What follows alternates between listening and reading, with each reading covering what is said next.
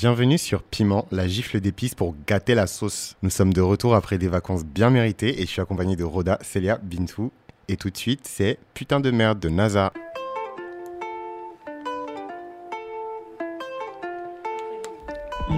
C'est la vida loca. Une ambiance à ne pas louper. Mes gars sont locaux. Travail sans avocat. C'est la vida loca. Y'a que des gens popotins. Mes gars sont locaux. C'est écrit sur le testament. Igo, tu nous testes. T'es mort. NASA, nique tous. Mais toi, où étais-tu tous temps? On la vend, vend, vend, vend. Toi, tu la snip, bâtard. On la vend. Toi, tu la snip. Merde. Ce soir ça sonne des gars, putain de merde. Ce soir y a pas débat, putain de merde. Ce soir ça sonne des gars,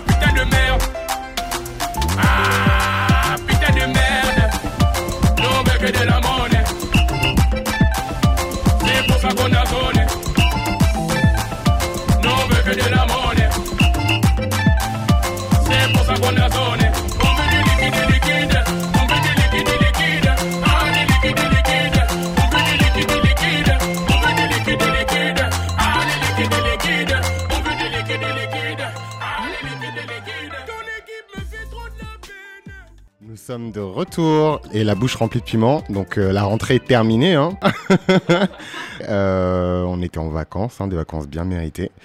Et on a fait notre premier apéro, donc l'apéro piment euh, auquel, auquel certains ont participé et vers lequel certains sont venus. Donc on va... Enfin, comment ça a été déjà les filles, vos vacances Qui allait où? Ah, pourquoi moi en premier on- Parce que vous avez vu on- a vu- tes stories. voyagez, il faut Ah. mettre. On sait que tu as des choses intéressantes à dire. Écoute, euh, non, mais déjà, moi, je j'ai pris des vacances bien méritées. Je prends pas souvent de vacances, des vraies vacances, c'est-à-dire euh, j'ai coupé euh, tout.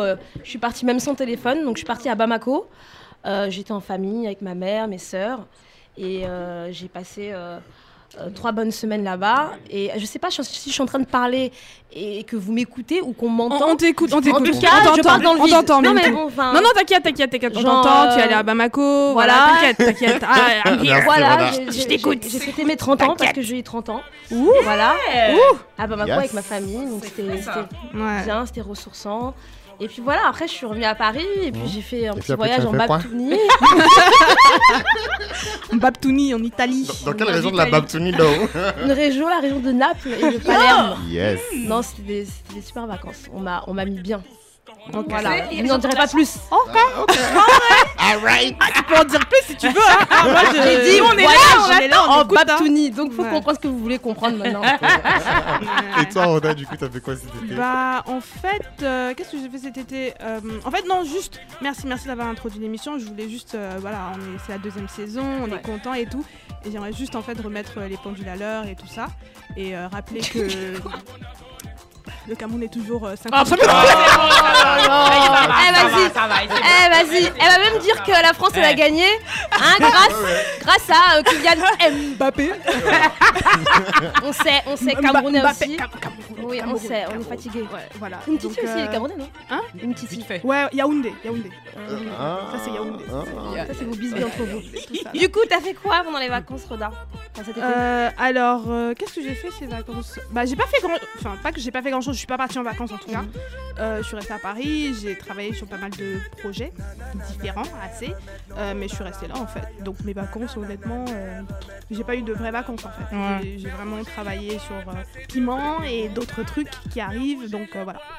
Ouais, bah, pareil, euh, pareil, pareil pour moi. hein. Et toi, Célia, t'as fait quoi cet été? Ben moi, comme Bintou, j'étais sur le continent africain. Moi, je suis partie en vacances, pas très longtemps en plus, juste genre peut-être deux semaines, pas très longtemps. Ok. Je suis partie au Ghana.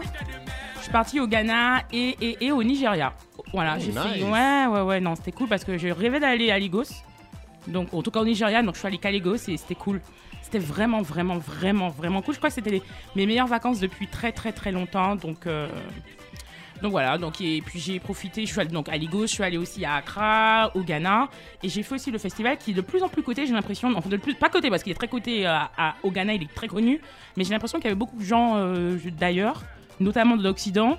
euh, au Chalet Routier, qui est un festival. C'est le festival avec les mecs sexy là? Yeah, les macho men, ils s'appellent. c'est vrai qu'ils sont. Ouais, ouais, ouais. C'est là qu'ils font leur. euh, qu'on les voit bien sapés, mignons, sexy. En tout cas, beaux top gosses. place aussi, hein. T'en sais Ouais, un peu. hein. non, ouais, non, super vacances. Franchement, des, des vacances de fou. Des super vacances. Donc voilà, et puis le retour, euh, le retour bah, la semaine dernière, on a fait euh, l'apéro piment. C'était bien, c'était cool. On était contents, on a vu nos auditeurs et tout. Donc en fait, c'était comme si c'était encore un peu les vacances en fait. Mais la rentrée est quand même finie. Mais la rentrée est finie. on a, Effectivement, on a fait l'apéro soirée, piment, on a lancé la saison ouais, 2, la, rentrée elle est finie. Ouais, ouais, ouais. Ah non, Ah ouais. ceux qui font la rentrée après sont en retard. Ah, aïe, premier petit piment. En fait, faut garder, eh, dire eh, faut garder, faut garder le piment. La rentrée de Faut- qui Faut garder le Tu piment en réserve. On est- Mais nous, on n'est pas un podcast, on est une émission. Qui devient En direct. Of course, of course. Bon. Ça commence déjà à chauffer. On, pourquoi on- on sent que les nerfs ils sont tendus là. Donc ce qu'on va faire, c'est qu'on va Mm, passer au ouais. poivre tout de suite là. Respectez les gens, bordel de merde là, ça se fait pas, on est assez fatigué. On est fatigué, les nerfs sont tendus. Les nerfs sont tendus. Ouais. Ouais, ouais. Bon, le sel il est un peu périmé pendant les vacances, hein, pardon. Je pense qu'il a Est-ce que même le fait sel des- se périme même? Ah, Est-ce que je sais? Ça colle avec l'eau, l'humidité, Voilà, tu ça sais. fait des trucs Quand tu chauds. essaies de le mettre sur le plat Ça- et puis ça fait des boules là. Ça fait des cristaux. Moi, je- Ça fait des cristaux. Moi, je sais cristaux pas quel genre de sel vous achetez, mais moi, mais franchement, loin. euh, sel, En tout cas, il s'est passé plein de choses cet été et je pense qu'on a tous un peu les nerfs tendus. euh, ouais. Donc euh, que chacun à son tour présente son sel et poivre, mais un sel et poivre par personne, pardon. On commence par qui alors, Chris? Vas-y, Roda, t'es t'es chaud, let's go. Alors, euh, Champion du monde, champion de. Ah, bah oui, champion. Non, mais ça a déjà été Et dit. Voilà. Ça a déjà bon. été dit. Vous avez crié pendant que je l'ai dit. Donc, il y a peut-être des gens qui n'ont pas entendu. La- le Cameroun est toujours 5 fois champion Ouais, d'Afrique. vas-y. Septembre 2018, voilà. Euh, alors mon sel et poivre, mon sel et poivre, c'est un peu, c'est un peu un sel et poivre, je pense un peu casse-gueule si j'arrive un peu, si j'arrive à l'expliquer. Euh, donc j'ai 5 minutes. On va essayer de changer cette saison, essayer de faire des sels et poivres qui ne durent pas 15 minutes. Euh, alors euh, je voulais parler en fait de euh, de Whitney. Whitney Houston et de Bobby Brown. En fait, cette semaine, j'ai été invitée par BET pour euh, l'avant-première du biopic de Bobby Brown. Euh, donc, on- je suis allée le voir. euh, ouais, je suis allée le voir avec euh, les, les acteurs qui étaient là. Il y a eu une interview juste après, etc. Euh, et normalement, je pense qu'il passe demain sur BET. Ouais.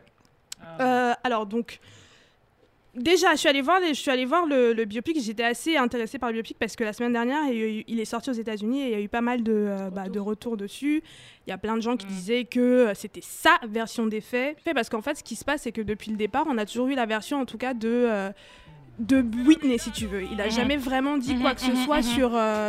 Enfin, il a dit des trucs, mais il a jamais vraiment euh, donné sa version des faits en mode euh, ouais, voilà, je ne suis pas responsable de, euh, de X ou Y Mhm, et que- mhm. qui m'ont été mis sur le dos depuis je sais pas combien d'années. Donc en gros, il y a eu des retours dessus, il y a eu des feedbacks, des personnes qui n'étaient pas forcément contentes, qui disaient qu'il y avait du faux dans le biopic, que en gros c'était lui qui était responsable donc de, de, de la tombée dans la drogue, enfin Ouais, de de l'addiction en fait euh, de, de. Whitney en fait, ce qui Ouais, s'est passé dans sa, à partir de, du début des années 2000 euh, avec ouais. sa descente aux enfers. Donc en gros, ce qui est intéressant dans, dans, dans l'histoire de, de, bah, de Bobby Brown et de Whitney, c'est que juste après, donc j'étais un peu obsédée par l'histoire et j'ai déjà regardé des documentaires sur, euh, sur Whitney avant. Et euh, là, du coup, je suis allée regarder un documentaire qui est sur Netflix, qui s'appelle Can I Be Me? Et il y en a un autre aussi qui va sortir, qui s'appelle Whitney, qui va sortir euh, bientôt. Il Et, sorti euh, Je sais pas s'il est sorti, Ouais. il est sorti ou pas mais On n'entend pas trop, d'ailleurs, c'est. Ouais, mais en gros, voilà, je vais essayer d'arriver directement à mon point. En fait, moi, mon sel et poivre, c'est plutôt euh, le traitement de. Ou. Enfin, je sais pas comment expliquer ça, Euh, c'est chaud. sais- tu C'est- sais c'est comment le très- dire. Je sais comment l'expliquer, mais je sais pas exactement comment, comment le dire en fait en une phrase. Mais disons que voilà, ok.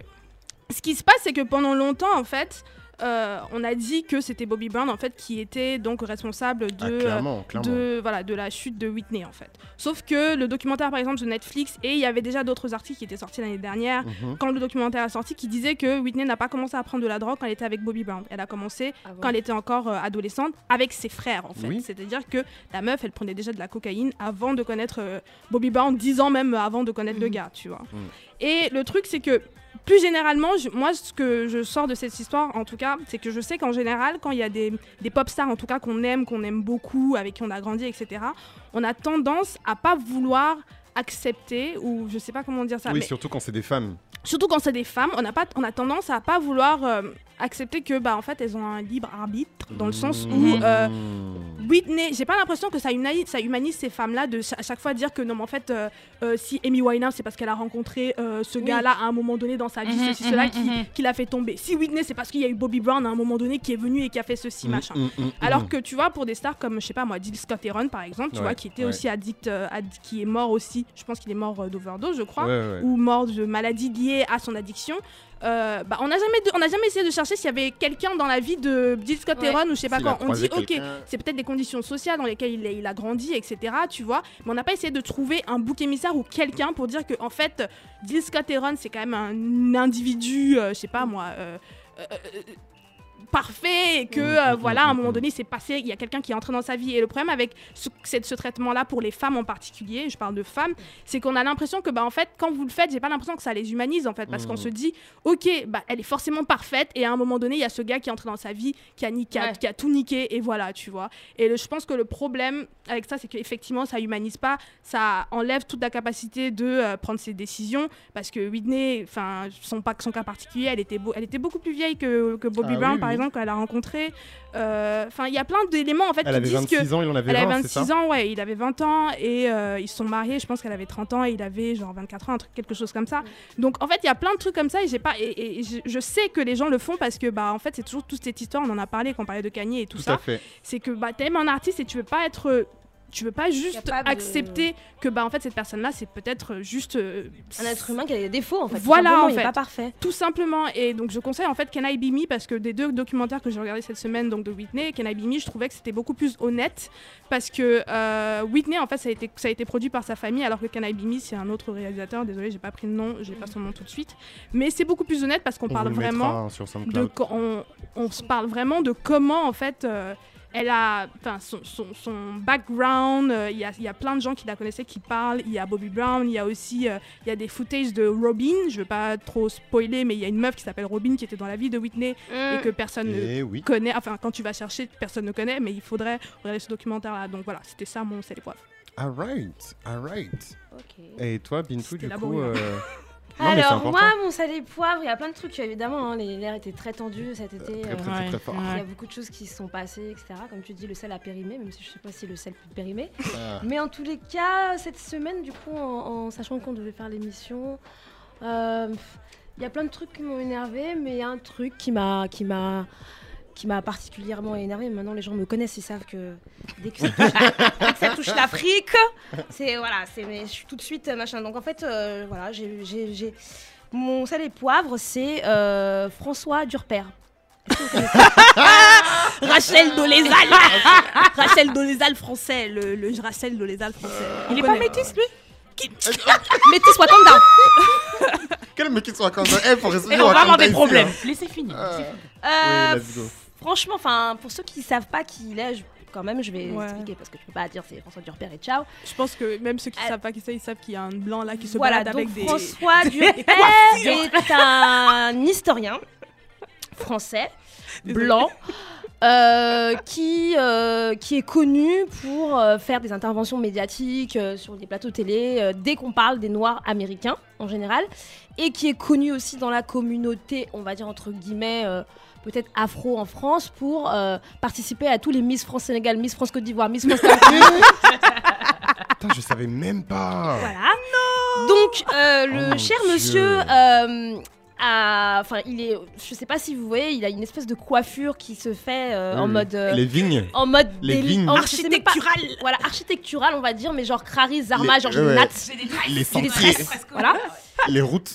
voilà, en fait, le mec, franchement, il. il, il, il, il- il- il- Excusez-moi, mais il pue la négrophilie, genre. Mais Ah ouais, genre, mais à euh, des mais- kilomètres. Mais il y a des histoires c'est aussi même pas des kilomètres, c'est un truc de ouf. C'est Ouais, c'est- il y a Ah, des mais histoires c'est- aussi. c'est dégueulasse. C'est c'est- Ah c'est ouais. même pas dégueulasse, c'est dégueulasse.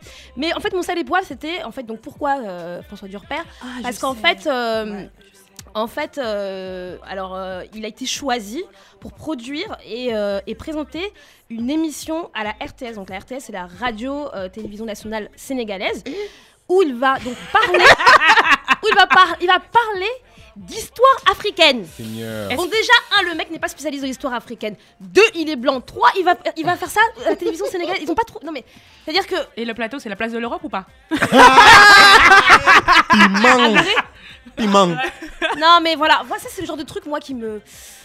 Ça me fait bouillonner en fait. C'est- la quintessence de tout ce qui me de tout ce qui me fout le seum en fait. Donc euh, voilà, c'est ça mon, mon, mon- mon sel et poivre. Alors j'ai pas au début, tu vois, je suis allée voir quand même ce enfin ce que je connaissais pas en fait. Donc je suis allée voir un peu ses diplômes, s'il était s'il était vraiment diplômé en fait et que c'était pas Mhm. juste un spécialiste euh, Mhm. euh, télévisuel. Donc bon, le mec est quand même diplômé, c'est un historien, il a fait une thèse, mais en 2004, il a fait une thèse très tard en fait, euh, qui une thèse qui traite de la présence des, euh, de le- des Noirs dans l'armée américaine, euh, un truc entre l'armée américaine, entre les soldats noirs dans l'armée américaine et la décolonisation. Mm. Donc un espèce de truc où en gros. euh, on touche à tous les noirs, quoi, tu vois. C'est Mm, donc mm, bon. mm, je, donc je ne peux pas dire que c'est une imposture parce Ouais. que, hein, le mec est, est diplômé, il a un diplôme, mais le mec est vraiment, vraiment problématique ouais, vraiment ouais. problématique. C'est-à-dire que c'est vraiment le symbole de, de, de, de ceux qui ont accaparé euh, nos, nos paroles, en fait, euh, dans les médias euh, pendant longtemps. Je pense que. Et, et mal, et comme Pascal Blanchard aussi. Et, d'ailleurs, et d'ailleurs, pour ceux qui nous écoutent, euh, le pro- moi mon problème avec ce monsieur-là, en fait, c'est même pas qu'il puisse avoir de l'espace pour s'exprimer et pour parler de nos vies. C'est tous les, les noirs influents qui lui donnent de la force. Ah ouais. C'est ça, c'est ça. vrai Donc problème. en fait, à un moment donné, enfin, Ouais, ouais, ouais. tous les Renois qui donnent de la force à ce mec-là. Donc je suis allée voir par exemple son Instagram. Coiffer, Tu regardes, des, tu regardes des commentaires, il y a que des go Renois qui sont en mode fan Ouais, du gars. Ouais, un truc de ouf, tu vois. Et c'est ça qui moi-même me pose un problème plus que lui-même, tu vois. Lui, il fait son blanc en fait. Il a trouvé un espace et, Oui, et Ouais. il il, mange, et il, et il mange le truc. Et il se fait ses thunes. En tout cas, Ah, en voilà, cas- vous allez en cas, si jamais le, mon Mhm. coiffeur, parce que je, à une époque j'avais les cheveux rasés, donc euh, je me coiffais quelque part à Strasbourg-Saint-Denis et c'était mon coiffeur qui rasait en fait. euh, ce Qui a changé de coiffeur. Si jamais, bien sûr, T'as dit la lame là, ça va pas me toucher. j'ai acheté moi-même ma tondeuse, me tondre les cheveux chez moi. Mais si jamais il nous écoute, tu peux arrêter de coiffer le gâteau aussi. Ah, toi aussi. Toi aussi. Vraiment. Mais c'est ça, c'est les noirs qui donnent de la force à des gens comme ça. jure. Oh. Et toi, du coup, Célia, qu'est-ce qui t'a tendu les nerfs cet été? Pas mal de choses, pas mal de choses, mais il y a quelque chose qui ne m'a pas tendu les nerfs. Le TCSP roule en Martinique. Ah ouais Qu'est-ce que c'est TCSP, tu- Explique-nous. J'ai jamais pris le temps d'expliquer le TCSP, ce que c'est. Donc, du coup, je, je sors de mon salé poivre, Chris. J'en t'en ai pour 30 secondes. Si tu veux, en fait, c'est euh, le TCSP, c'est. euh, je ne sais même pas ce que veut dire les lettres. Non, j'ai déjà un peu honte. Si tu veux, en fait, Le en tram gros, il y avait. Voilà, c'est une sorte de tram, mais en fait, c'est pas tout à fait un tram. Si tu veux, il y avait en fait un projet euh, de transport en commun euh, entre Fort-de-France et le Lamentin. Et en fait, le projet a pris beaucoup de temps pour se mettre en place, après beaucoup de temps pour être financé, après beaucoup de temps une fois qu'on a construit, et ben, beaucoup de temps pour être mis en place de manière effective et Gros tu vois. Combien d'années d'années? Je sais pas, mais trop longtemps. Trop Mhm, longtemps. Après, il y a eu un mhm. changement de politique. Du coup, les mecs se rebalançaient la balle et tout. Enfin, bon, bref, c'était vraiment un traquenard et c'était vraiment pas beau à voir. Et surtout, les gens ont besoin de. Les transports Martinique, c'est assez compliqué. Pour prendre régulièrement le bus, parce qu'on n'a pas toujours des voitures euh, dans ma famille, euh, c'est compliqué. C'est très compliqué. Et aujourd'hui, il roule. C'est-à-dire que je peux prendre le tram, euh, le tram, le TCSP de l'aéroport et arriver à Fort-de-France. La taille, historique Non, pas à Balata, non. Faut non, quand même pas se poser ah, bon, faut pas déconner.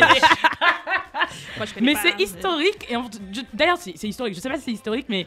Mais je suis contente, quoi, parce que vraiment, c'était quelque chose qui devait se faire depuis longtemps. Ça a pris beaucoup trop de temps. Donc, vous êtes. euh, tu es, contente que vous soyez champion de quoi? Champion de... Cinq fois champion. champion Ouais, voilà, Ah, depuis ben, moi, aujourd'hui, j'ai j'ai lancé les poivres, mais je suis contente que le TSP puisse fonctionner en Bon, du coup, ça, ça t'a déten- ça t'a détendu les nerfs, mais il y a bien un truc qui t'a tendu les Il y a nerfs. trop de trucs. Du coup, il y a tellement de trucs qui m'ont tendu les nerfs que jusqu'à ce matin, j'hésitais encore quel serait mon. Qu'est-ce que vous avez dit là? J'ai pas entendu. Libérer la la Martinique. Il y a, y a un truc euh, qui, Il y a beaucoup de choses qui m'ont tendu les nerfs. Je voulais parler de Selena, je voulais parler de, de plein de trucs, etc. Et puis, euh, et puis en fait, pendant les pendant l'apéro au piment, on avait fait ce qu'on a fait ce qu'on appelle euh, ce qu'on a appelé une boîte à sel et poivre. Mhm. Et en fait, toutes les personnes qui sont venues nous écouter, qui sont venues profiter de ce moment-là avec nous, avaient la possibilité de nous laisser un petit sel et poivre, en fait une idée de sel et poivre, un Ouais. sujet qui les a, qui leur a tendu les nerfs. Ouais. Et donc du coup, euh, ben, je me suis dit, comme j'hésitais avec plein de choses, j'ai juste pioché un sujet. Et euh, il y en avait un, c'était écrit euh, Coper- Copernic euh, VS Nike. Ou euh, enfin VS. Mmh. J'arrivais pas à bien à lire, mais c'était. En tout cas, il y avait les deux mots Copernic En et fait, Nike. je me rappelle, c'était Capernic, Nike, les racistes, Capernic, les racistes zéro, Nike, Nike un, 1, truc comme ça. Voilà, un, les, racistes, racistes zéro, zéro, ouais, voilà. c'est ça, en fait, c'était euh, les racistes, euh, c'est les racistes zéro Nike 1. Voilà. Donc je me suis dit, bon, bah, comme on a fait une boîte à sel d'épreuve, bon, le, le but c'est de l'utiliser. C'est un sel d'épreuve qui est facile en plus. Hein. Euh, donc pour- juste pour euh, contextualiser, je vais faire ça rapidement. Euh, Colin Kaepernick, c'est Kaepernick, je prononce très mal, est un joueur euh, de football américain, il- c'est un afro-américain. euh, qui est connu euh, pour s'agenouiller en fait parce qu'il refuse de se lever au moment en fait de la Euh. diffusion de l'hymne de l'hymne l'hymne, euh, des États-Unis et donc euh, il, euh, il s'agenouille en protestation en fait aux violences policières Hmm. qui sont faites aux Noirs aux États-Unis. Donc il est connu pour ça. Et il a commencé Pour, à euh, faire ça. Il est aussi connu parce que c'était un Ah, quarterback. je suis euh, mort. connu. Il est connu pour Non, il n'est pas connu pour ça. Oui, évidemment, Ouais. c'était un quarterback connu, euh, très bon. euh, Jusqu'à sa dernière ouais. saison en 2016 de mémoire. Oui. Euh, Voilà. Après, j'ai pas, je suis pas rentrée dans les Donc détails. c'était quand même un sportif qui était reconnu. quoi. Ah Oui, mais bien sûr, c'est justement parce qu'il est reconnu aujourd'hui. c'est justement parce qu'il était, c'est grâce à ça justement qu'il a que sa plateforme fonctionne. C'est parce que c'était un mec qui était déjà connu pour ses performances en tant qu'athlète en Ah fait. ouais, hein. ok, d'accord, c'est important de savoir par pas dessus parce Je que je, je ne connais pas du tout, mais je le sais que c'est le cas. Ouais. T'as raison. Un shout out à Élysée euh, qui m'en parle tout le temps d'ailleurs. Euh, donc, euh, mais en fait, pour revenir au sujet du, du, du Oui, CD oui, poivre, du- de la ouais. boîte à, Oui. de boîte à CD poivre, la question c'était de, de se dire donc, cette, donc il, il s'agenouille, il proteste. euh, et euh, ce qui s'est passé là, là, là, euh, à la, depuis, depuis le mois de juin, je crois, ou je ne sais plus, excusez-moi, j'ai perdu, je perds mes, mes, mes moyens. NEC a choisi, donc Colin Kaepernick, C'était la semaine dernière. c'est la semaine dernière, Ouais, a choisi Colin. Kaepernick euh, pour sa dernière euh, campagne publicitaire qui Oui. d'ailleurs célèbre les 30 ans de la marque et du slogan Just Do It, qui est Mm. le slogan très très connu. Et, euh, et donc ils ont choisi donc l'image de Kaepernick. En fait, je, je pense qu'il corrige. Enfin, c'est plutôt le slogan Just Do It. En fait, c'est pas la marque. C'est les marque, 30 elle ans du voilà. slogan, Ouais, voilà. La Ok. marque existe depuis longtemps. Et euh, ils ont choisi donc l'image de Kaepernick euh, pour, euh, pour soutenir en fait cette campagne publicitaire. Ouais. Et donc du coup, euh, on, on, on- on- bah, on est content hein, parce qu'en plus euh, la fondation de Kaepernick va pouvoir fonctionner, euh, utiliser cette plateforme là pour justement solidariser. euh, se- consolider euh, son, son impact et rassembler des gens autour de, de- de ce qu'elle défend. Par contre, ça, mm. Par contre, ce qui m'embête, c'est c'est le seul épreuve que j'ai dans, dans que qu'on a oui, donc euh, raciste 0, Nike 1. Euh, Nike euh, utilise euh, Kaepernick pour euh, sa pub, comme Kaepernick utilise Nike pour euh, exposer son, sa plateforme. Ouais. Par contre, euh, les racistes ont toujours 1 et Nike a toujours 0. Voilà. D'accord Euh, Ça n'a rien changé à la surface de la Terre. On continue à tuer des gens, euh, des Noirs qui sont chez eux, qui dorment alors qu'on rentre dans la maison, qu'on se trompe, on bute des gens qui sont chez eux parce qu'on s'est se sont trompés d'appartement. Donc les racistes ont toujours 1 et Nike a toujours 0. Non, Nike a 1. Les racistes Nike ont a 1, un. Nike, Nike a a un. 1 parce qu'en fait, ils ont le- le- leurs ventes ont augmenté là. Ils ont eu des Ah, super, bah oui. des super chiffres cette Super semaine. Donc Euh, qui a donc zéro, Nike alors a 1. Ra- les racistes ont toujours 1. Et puis donc les Noirs ont Qui zéro 0 Bah par oui, contre. c'est nous qui Voilà. avons Les zéro. noirs Donc, et euh, ceux qui sont exploités par zéro. Nike. Merci de Voilà. le répéter. Ouais, Nike voilà. est une entreprise les Noirs ont capitaliste. zéro. Et c'est ce que je voulais dire. Je voulais terminer en disant que Nike a 1 parce que 1, ils ont réussi à augmenter les ventes. Et de 2, en fait, tout ça, tout ça ne nous questionne pas. C'est- les ventes en plus, l'augmentation des ventes de Nike qui me dit Mais putain, mais à quel moment on se pose la question quand même de savoir que- quel est, quel est le positionnement de Nike en fait? Oui, ils font du marketing. Évidemment, c'est la, la magie du marketing de réussir à utiliser une problématique comme ça et de- d'en faire ce qu'ils ont fait. Mm. Mais il faut pas que ça nous fasse oublier que Nike, frère, c'est le devil et que c'est les, Ouais. c'est les petits bras du capitalisme et Ouais. ils font fabriquer leurs chaussures en, en Asie, etc. Et les racistes sont toujours un et Nike a un. Voilà, Ouais. c'est tout. Donc, euh, donc, il faut pas qu'on se trompe. Tout ce sel là, franchement, eh, tout ce sel. Hmm. Trop de sel donne l'hypertension, hein, pardon. Euh, et donc, comme vous l'aurez senti, une nouvelle saison, une nouvelle conversation, et euh, je pense qu'il est temps de rentrer dans le vif du sujet et de mettre le piment dans la sauce. Allez, on va mettre le piment dans la sauce tout de suite et on passe au premier sujet.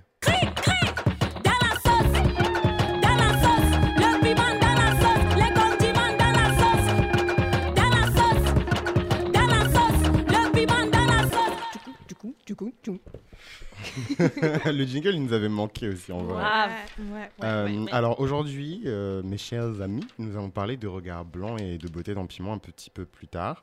Donc on va démarrer euh, donc euh, avec le premier sujet qui est le regard blanc, Mhm. euh, juste après le son Americans de Janelle Monet.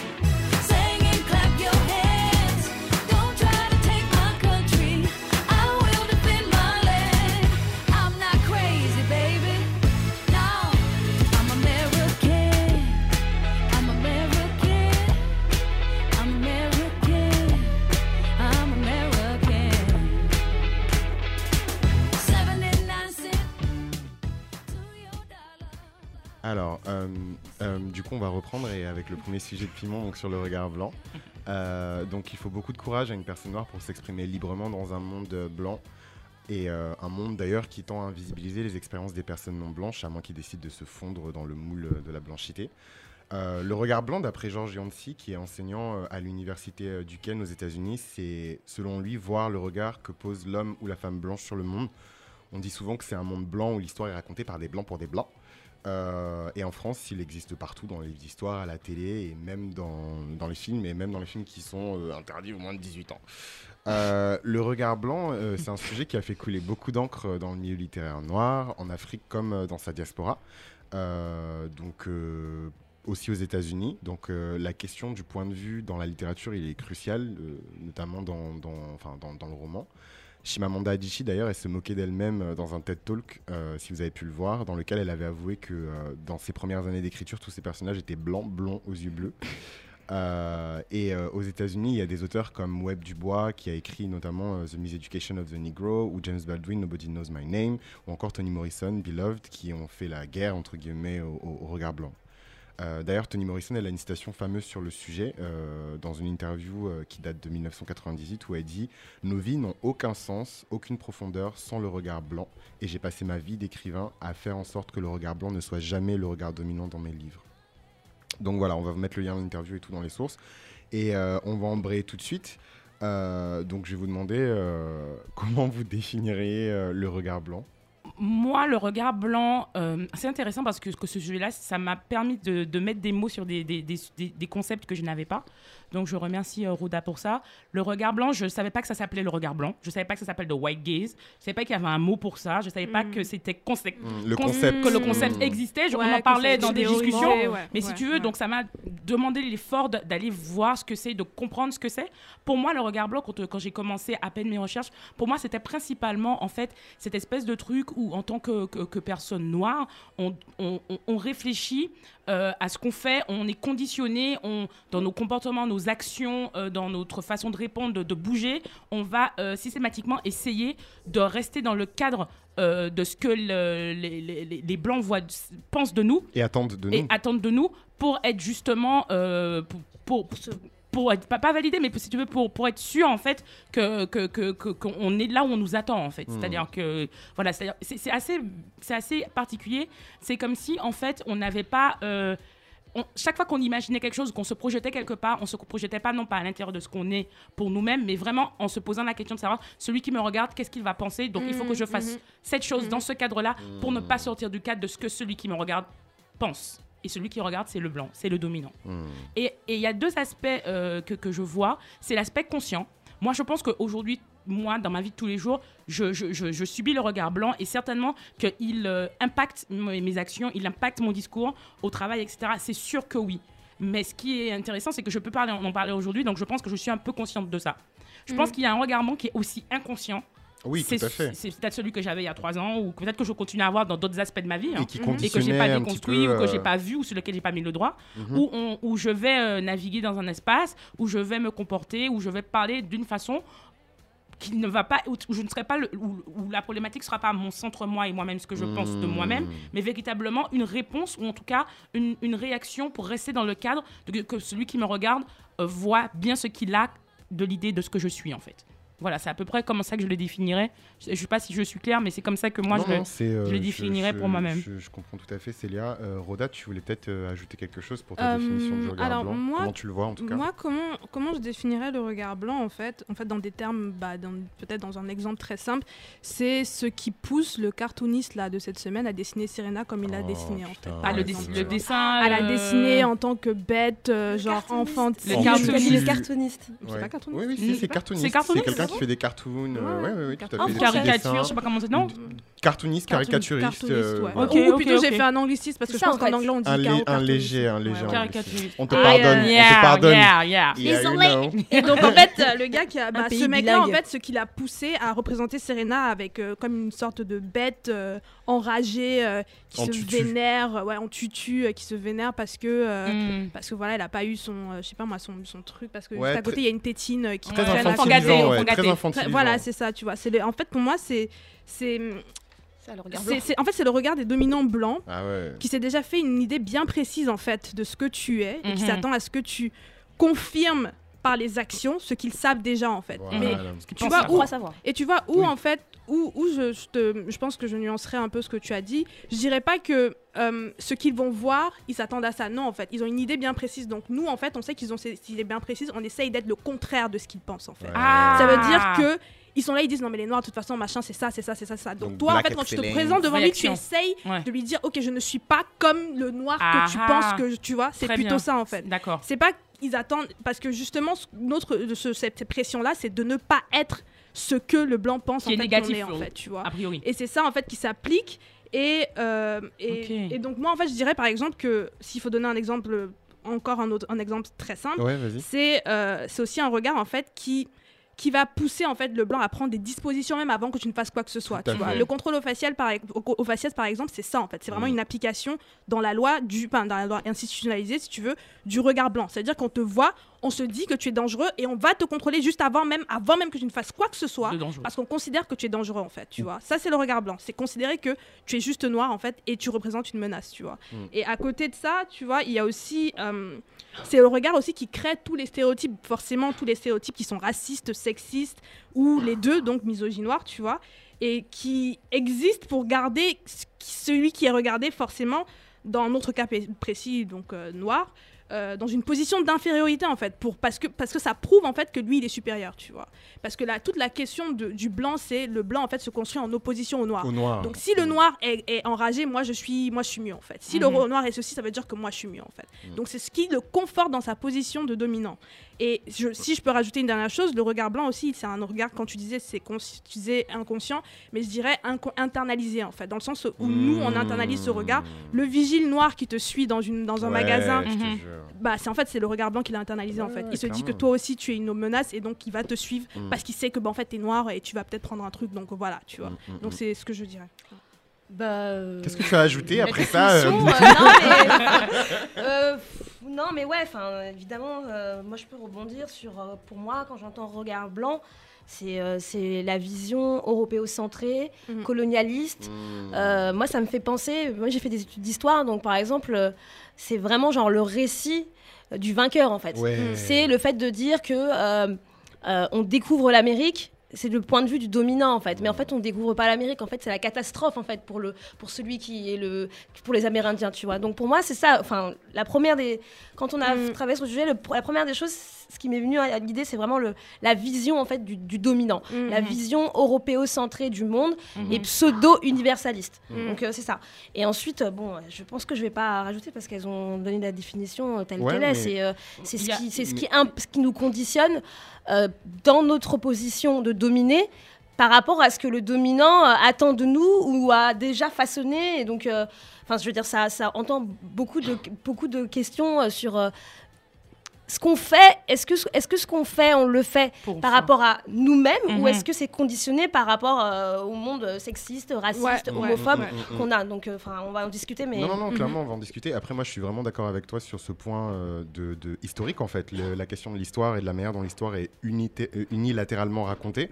Et d'ailleurs, Chimamanda, elle en parlait aussi dans le même TED Talk où elle Mhm, disait mhm, que quand on raconte une histoire, il y a Single toujours story. plusieurs versions d'une histoire et c'est pas Ouais. juste une single story. Et malheureusement, on vit dans un monde où il y a beaucoup Ah de bah. single stories. Ouais. Ça- ça- Euh, ça- Oui, vas-y, excuse-moi. vas-y. Non, je te laisse justement parce que je veux rebondir. Vas-y, vas-y, vas-y. Alors, je, voulais juste euh, euh, redonner la parole à, à- à Bintou euh, parce que peut-être que tu as une expérience en fait qui est liée au regard blanc qui Oui. a fait que. Et c'est à moi qu'on pose la question alors que j'ai grave eu du mal. Mais vas-y, peut-être que je vais Mais répondre oui, comme oui, ça. vas-y. Est-ce que tu as du coup eu une, une expérience qui est liée au regard blanc et qui a fait que tu t'es remise en question? À quel moment du coup tu as fait une rupture avec euh, cet état, cette question, j'ai vraiment eu euh, du, du mal en fait, euh, puisque enfin, on demande de chercher une expérience personnelle et j'ai Mm. l'impression en fait que, enfin, je suis, moi je sais que je suis façonnée en fait par le regard blanc. Je Mm. suis née en France, j'ai grandi en France.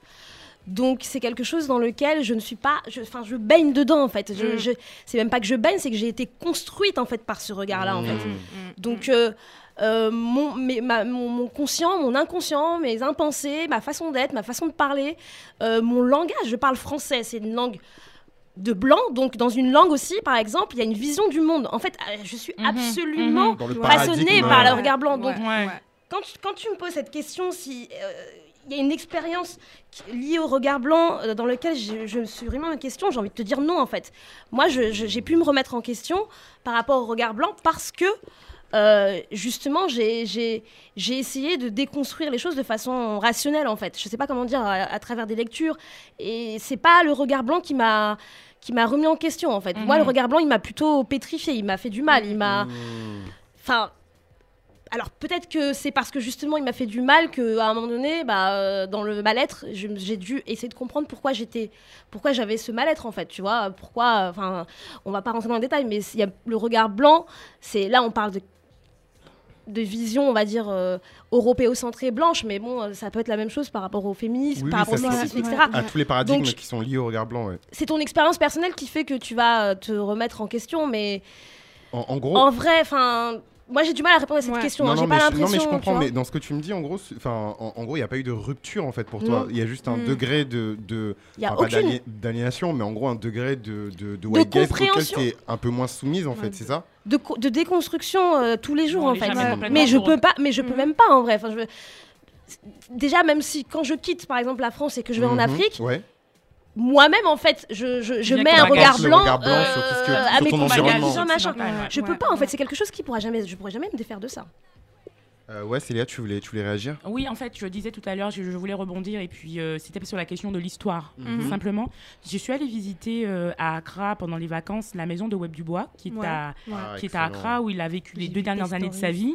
Euh, C'était génial. Et en fait, euh, sur, euh, dans, dans- dans la maison, il y a un petit, une petite librairie où ils vendent des bouquins. Et Mm. j'achète un, un bouquin qui s'appelle Gonja, qui parle en fait d'un peuple du nord du Ghana. Et en ouvrant le livre, au bout de la quatrième page, je lis que en fait, euh, dans le, en général, Mhm. euh, quand on parle, euh, même au Ghana en fait, même en Afrique de l'Ouest, même euh, dans- dans- en Occident, quand on parle du Ghana, on pense au peuple Ashanti. D'accord Ouais. Parce que c'est l'un des peuples c'est un peu puissants hein, du Ghana. On pense au peuple Ashanti. Pourquoi on pense au peuple Ashanti Selon l'auteur. Et moi, c'est pareil. hein. Moi, je suis allée au Ghana, je pense aux Ashanti, machin, qu'on n'a jamais entendu parler. Tu vois Et oui, jamais entendu parler. Mais pourtant, il y a d'autres peuples, mais on sait qu'ils existent, mais je veux dire, on n'entend pas parler. Et en fait, il explique que les Ashanti, c'est le peuple qui était en contact avec les Britanniques, qui se sont battus contre eux, d'accord? Et c'est comme c'est l'histoire souvent ben, un peu eu- européocentrée. Quand on pense à un peuple ghanéen, on pense aux Ashanti, parce qu'au finalement, c'est l'un des peuples ghanéens qui a été en contact avec, les, avec les Anglais. en Et, c'est aussi celui euh, sur lequel les, les Britanniques ont le plus écrit en fait, ont le plus documenté. Et euh, même voilà. moi, je me suis dit, tu te rends compte que même ma vision, et pourtant je suis allée au Ghana déjà au moins cinq fois, Mm. c'est pas suffisant, hein, je, je suis un peu même moi pas très modeste, mais je pensais que c'était bon.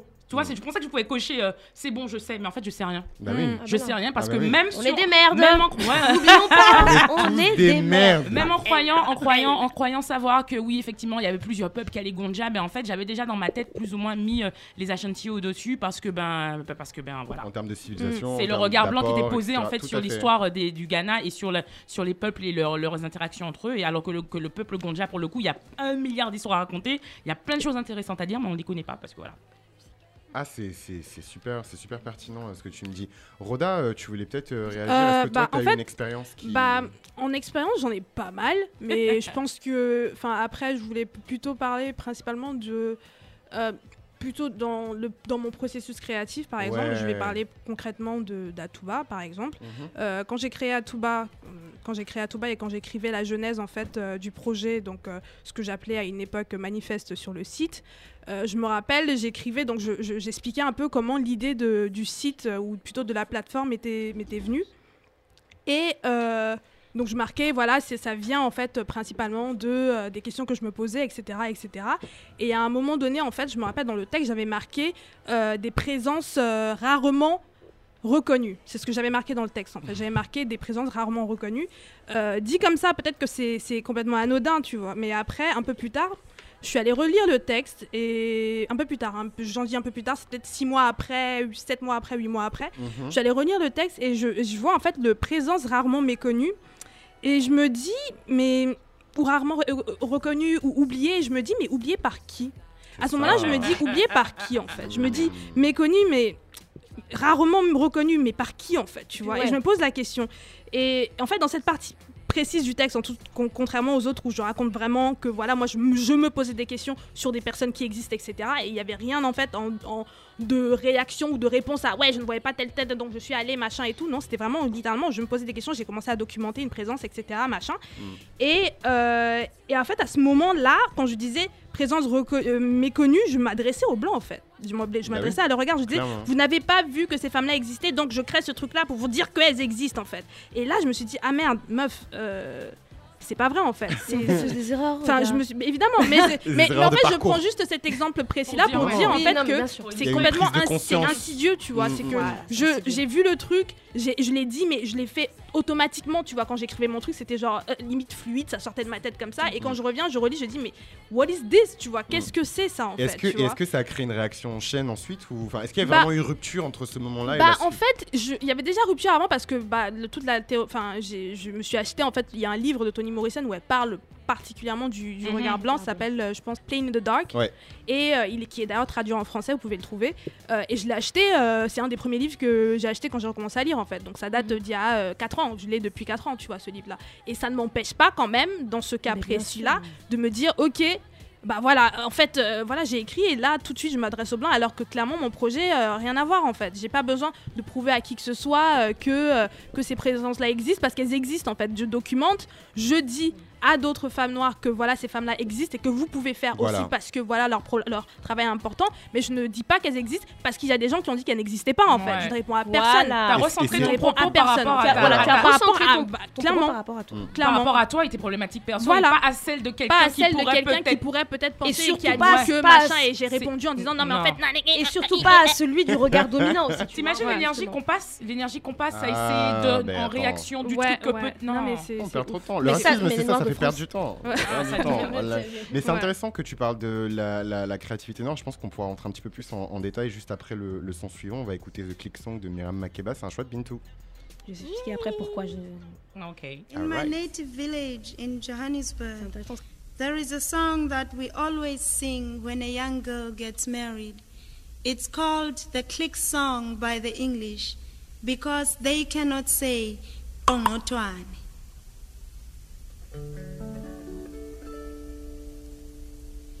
Igqirha lendlela nguqongqothwane igqirha lendlela kuthiwa nguqongqothwane igqirha lendlela haya nguqongqothwane igqirha lendlela kuthiwa nguqongqothwane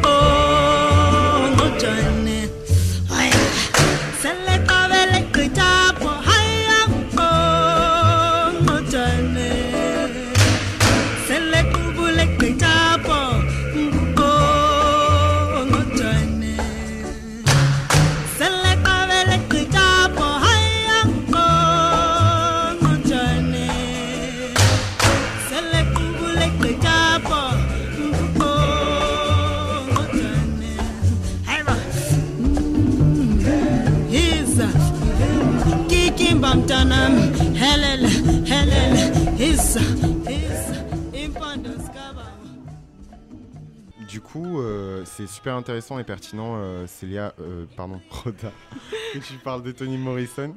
Parce que dans, dans son interview que j'ai cité en début d'émission, elle explique comment la lecture d'auteurs africains lui a permis justement euh, d'échapper euh, au regard blanc. Euh, Peut-être d'abord, Bintou, tu voulais nous expliquer pourquoi tu as choisi le son qui passe en fond là tout de suite Alors, c'est euh, The Click Song Ouais. de Myriam Makeba, donc une chanteuse su- sud-africaine. Mhm. Et euh, si vous avez bien entendu au début, elle explique que cette chanson, c'est dans sa langue en fait.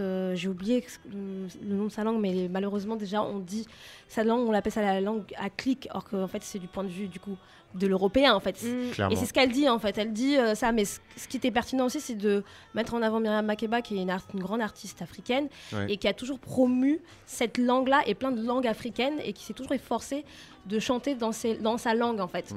Euh, alors que euh, bon, c'est vrai qu'en Mm. Afrique du Sud, les gens parlent euh, afrikaans ou anglais, tu vois, mais Mm. elle, elle s'est toujours efforcée de parler dans ces langues et c'est une façon du coup pour moi de, de, de- de résister à ce regard dominant blanc et euh, voilà, en tout cas culturellement et dans la chanson. Mm. C'est pour ça que j'ai choisi cette chanson. Ok. Euh, Célia, tu voulais ajouter quelque chose? Non, non, non, non, c'est bon pour moi. D'accord. Euh, du coup, euh, j'étais en train de dire que euh, Toni Morrison, du coup, avait puisé en fait dans la littérature africaine euh, bah, les forces nécessaires pour construire en fait un, un- un- des schémas narratifs sans se préoccuper euh, du regard blanc et notamment euh, elle cite souvent euh, Chinua Achebe. Mhm. Euh, et du coup, bah, je vous retourne la question en fait qui a été posée à, à- à Toni Morrison. Est-ce qu'il y a des moyens de résister au regard blanc en fait? Qui est who's hot Moi, je voulais. euh, euh, Excuse-moi, Chris, du coup, je t'ai coupé pendant que tu parlais. Non. Euh, moi, je voulais justement comment résister et, et ce que, ce que j'avais pensé revient exactement sur le sujet de Myriam Makeba. Euh, alors, j'avais pensé à plein de choses. Je pensais que euh, comment résister. et J'ai pas de réponse particulière, mais quand, tu as, quand j'ai lu la question, je me suis dit comment Kassav a réussi à être le groupe qu'il est. Ah L'un des ouais. plus grands groupes internationaux français au monde, d'accord? Comment il a réussi à être ce qu'il est?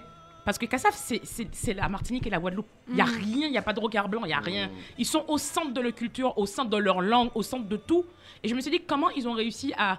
Alors que pour le coup, ils avaient une problématique, par exemple, de générer du revenu. Parce que euh, la question aussi de comment résister au regard blanc quand tu, par exemple, dans un processus créatif, euh, il est encore plus dur quand tu sais que tu dois, par exemple, te faire payer et que du coup, les gens qui consomment, par exemple, c'est, ou qui ont de l'argent, sont des Occidentaux.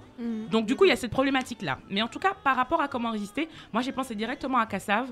Et, euh, et c'est Chinua Achebe qui le dit d'ailleurs, où en fait, quand il écrit, il est au centre en fait de ce qu'il est vraiment. Il est, il est centré sur lui-même et sur sa culture, d'accord? Et c'est ce que fait Kassav. C'est ce que fait Kassav. Et, euh, et j'ai pas l'impression que eux-mêmes ils, ils résistent.